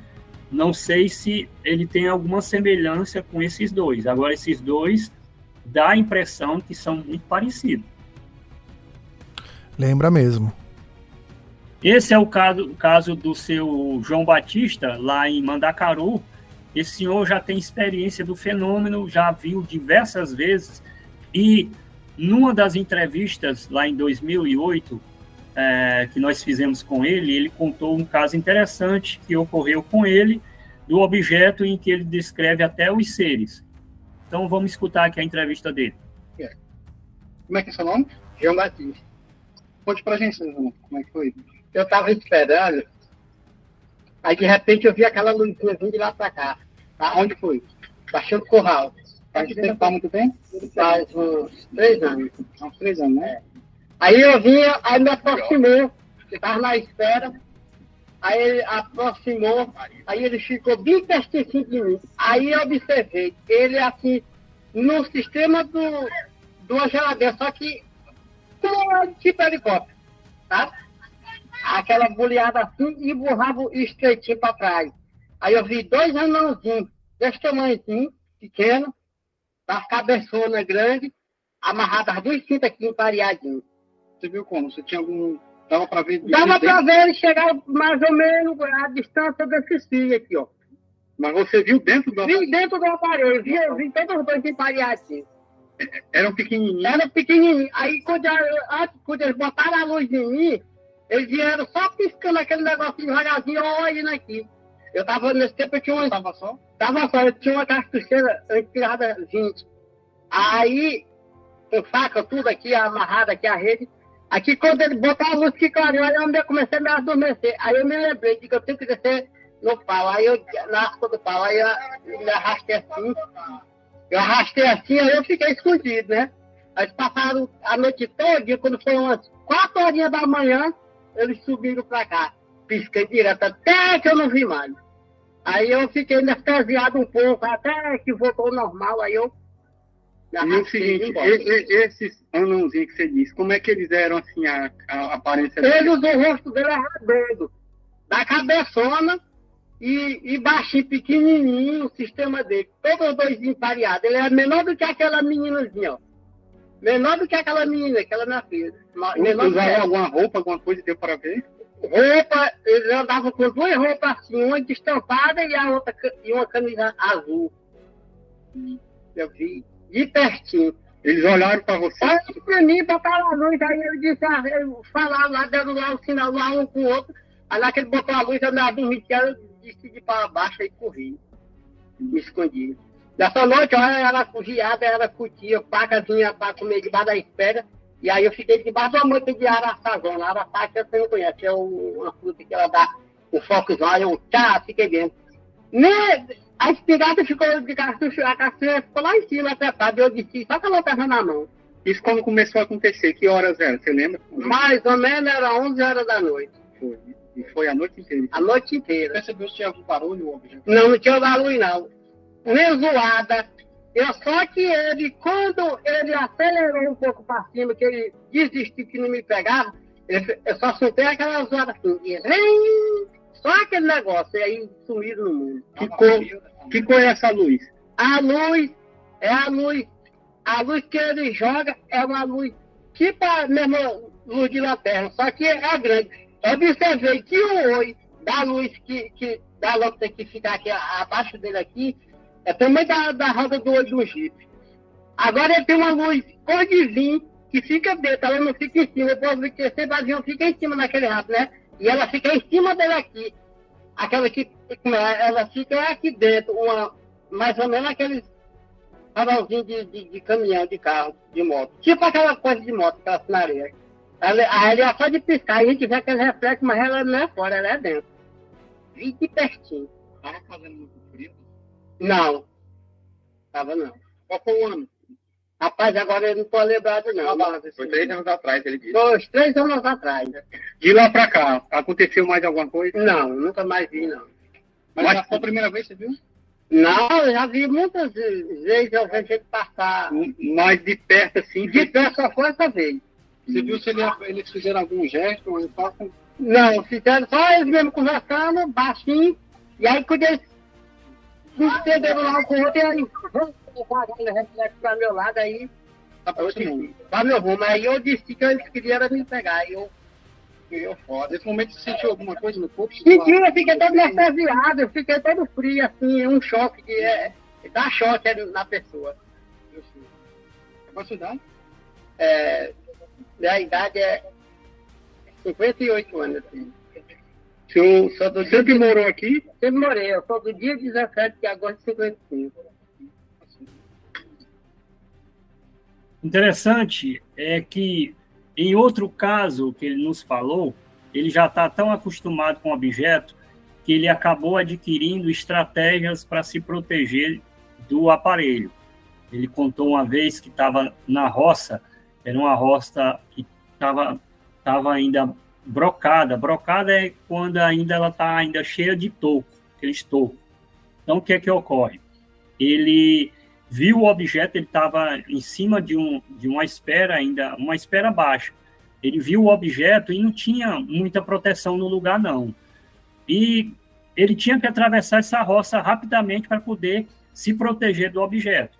Aí o que é que ele fez? Ele, quando ele viu a luz já a uma certa distância, ele desceu, tratou de descer rapidamente do objeto e passou por essa, por essa roça e acabou ficando debaixo das torres de alta tensão, que foi a proteção dele. Ou seja, ele disse que o objeto chegou próximo à torre, ficou ali parado, mas não entrou debaixo das torres, debaixo dos fios de alta tensão, o objeto não entrou. Então, foi a forma que ele adquiriu para se proteger do objeto, ficando. Que aí passa, nessa localidade, passa as torres da Chesp. Então, ele a, acabou aprendendo uma técnica para se proteger do objeto. E já fica a dica, né, pessoal, né, também, né, porque... Quem, quem em algum, alguma situação, né, é, tentar querer se proteger, já sabe que... Exatamente. É uma forma de se proteger. Sim. Mas é isso, Flávio. É muito bacana aí, né? O seu material, sem comentários. É, pesquisa aí desde desde garoto, Flávio, não? Desde quando que a tua pesquisa, desde que você começou a pesquisar com que idade? Eu comecei a me interessar pela ufologia desde o primeiro, quando eu tinha 6, 7 anos, que eu vi um objeto igual a esse que eu construí aqui. Ó. Não sei se vocês estão vendo um disco bem aqui do lado. É a mesma forma do objeto que eu vi quando eu tinha 6, 7 anos. Então, é, eu, a partir desse momento eu comecei a me interessar, só que eu não sabia de nada, não entendi, eu achava que, que eram aeronaves aqui da Terra mesmo. Eu fiquei até curioso em ir, em ir no aeroporto de Teresina para ver esses objetos, né? Hum. O objeto passou, estava meu irmão, mais um amigo, o objeto passou silenciosamente sobre a, a rua onde a gente estava e eu fiquei observando aquele aquele objeto cinza-prata é, se deslocar silenciosamente sobre a rua. A partir disso aí eu comecei a me interessar, então a, os anos foram se passando, eu já garoto, meu pai era uh, um assíduo, comprava muitas revistas Planetas, e eu adorava aquela revista, porque vinha muito material assim, é, impressionante, e eu passei a colecionar. Depois, é, já com maior idade, eu acabei descobrindo que tinha um grupo de ufologia no Piauí e comecei a participar uh, da APEU. Depois a APEU foi desativada, eu fiquei um tempo só, né, só pesquisando mesmo, assim, livro e pela televisão, é, por jornais, essas coisas. Depois eu fui participar de outro grupo é, de ufologia e 2004, foi 2004, ah, eu juntamente com outros amigos, acabamos nos reunindo e formando a UPUP. A partir disso aí, a gente começou a fazer as investigações de campo. Então, a gente pegava é, um determinado lugar, um município próximo a Teresina, que não podia ir distante, né? Sem saber de nada. Nós vamos aqui é, só na aventura. Chegava lá, começava a investigar, acabava fazendo contato com essas pessoas, criando amizade, criando vínculos, e, e acabava descobrindo casos e é, fazia essa, esse levantamento e as entrevistas. Então, muitas das entrevistas eram, feito, eram feitas assim, nessa forma, na raça, como se diz. Pois é. Bom, pessoal, a gente já está aqui também com o horário, já é, batemos acho que até o recorde aqui, né? Por, por tanto conteúdo que o Flávio tem para trazer para a gente. Então eu peço a gentileza, já agradeço Mirante por estar aqui com a gente. Mirante, obrigado por você estar aqui com a gente e é, faça a sua última pergunta ao Flávio, por gentileza. Valeu. Bom, vamos lá. É, bom, Flávio, é, primeiro, obrigado pela sua oportunidade. Fiquei honrado e muito contente de poder estar aqui conversando com você, na presença do Rico e do Cleiton. Eu vou fazer uma pergunta que eu não sei se eu deveria fazer mas até por questões recentes que eu andei informando, E visto que você acabou de comentar quando criança você viu uma nave que você fez questão de reproduzir, está aí atrás de você, a minha pergunta é a seguinte: após algum tempo de pesquisa, não é incomum que alguns investigadores ufológicos testemunhem fenômenos é, incomuns no âmbito da sua vida privada. Isso acontece ou aconteceu com você?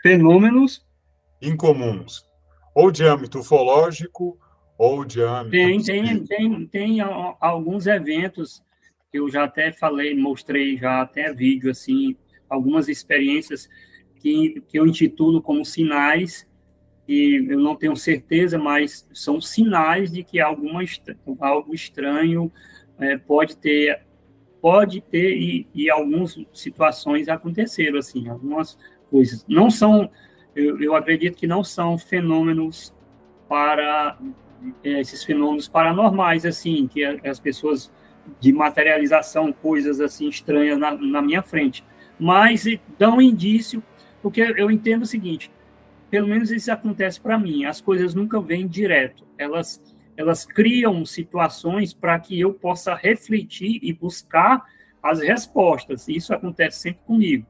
É como se não desce de mão beijada. Eu é que tenho que me esforçar para realmente descobrir se realmente tem alguma coisa evidente naquela situação. Obrigado, Flávio.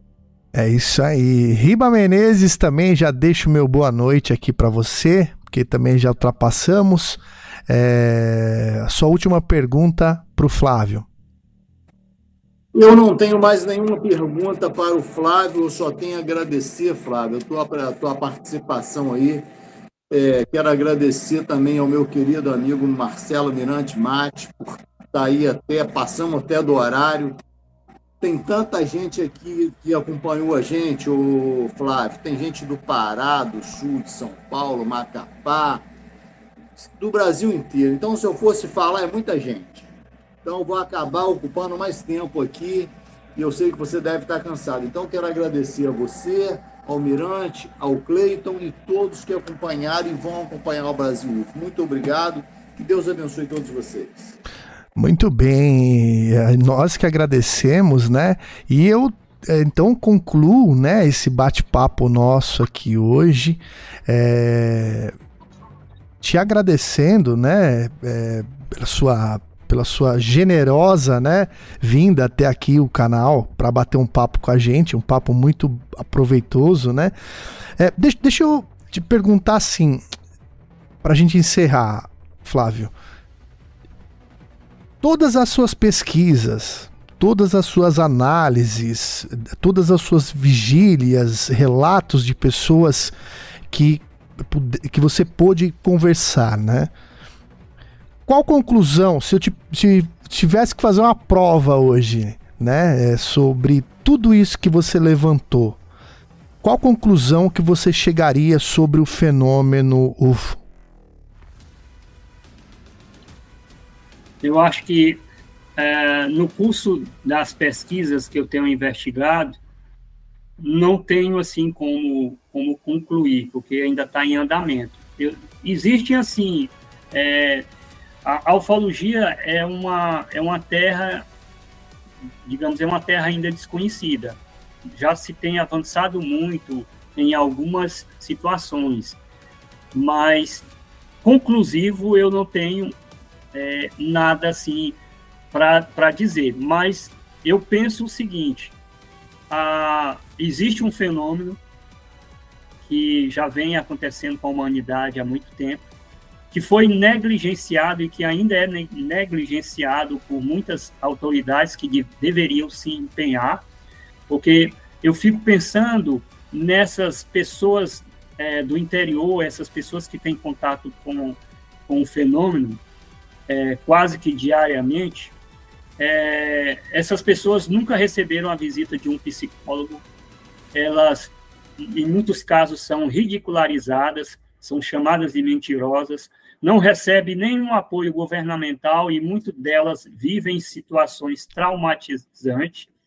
É, e o fenômeno é cada vez mais abrangente. Então, é, Para mim, o fenômeno é real. Dizer o, o que é o fenômeno eu não sei ainda, eu ainda estou no campo investigativo. Eu seria leviano apenas em especular sobre o assunto, mas eu acredito o seguinte, que o fenômeno está cada vez mais presente na Terra, só não vê quem não quer, só não acredita quem não quer acreditar. Então, cabe a cada um, cabe a mim, cabe a você, cabe a todos nós é, tentar dar uma elucidação maior, uma abertura maior para isso aí, para esse entendimento. E que as pessoas realmente que queiram é, investigar, porque eu sempre falo e eu tenho tocado sempre nesse assunto, o Brasil precisa de investigadores de campo, o Brasil precisa de pessoas que, que realmente conheçam o fenômeno em loco. Essa é a necessidade do nosso país. Então, é, a minha conclusão ainda não é uma conclusão. Muito obrigado, Flávio, pela sua sensacional entrevista. Já te convido para você vir mais vezes aqui. Lembrando a todos, tá, pessoal, que ah, vou deixar aqui todos os contatos para vocês assistirem lá no, diretamente no canal do Flávio, Flávio Tobler é, vocês vão poder assistir todos esses vídeos, todos esses casos que a gente conversou aqui no programa estão disponíveis lá.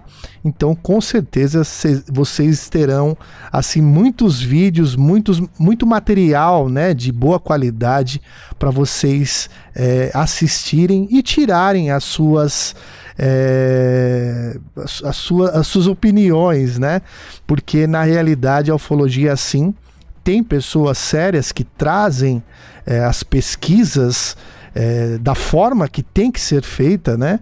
Então eu acho que isso aí cabe a você escolher se você quer ver a ufologia de uma forma séria ou se você quer é, apenas sensacionalismo. Então a gente traz o material aqui e você que faz a escolha. Flávio, muito obrigado mais uma vez, tá? Por você estar aqui com a gente. Seja bem-vindo sempre que quiser. Ah, eu que agradeço.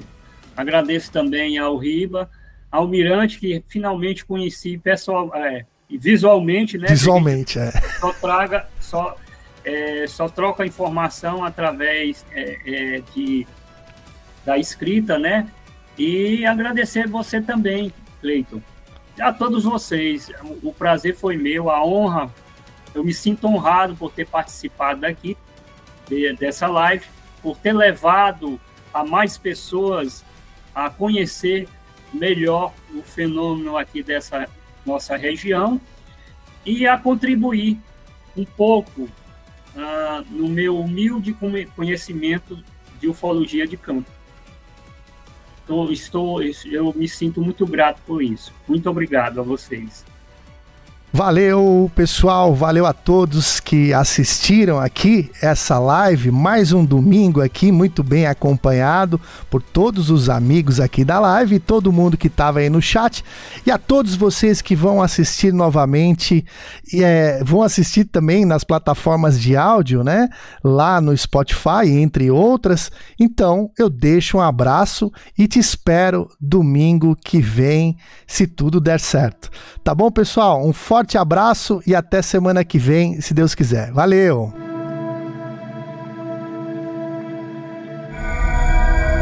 Podcast Brasil UFO. Convido você a ser um apoiador do nosso trabalho.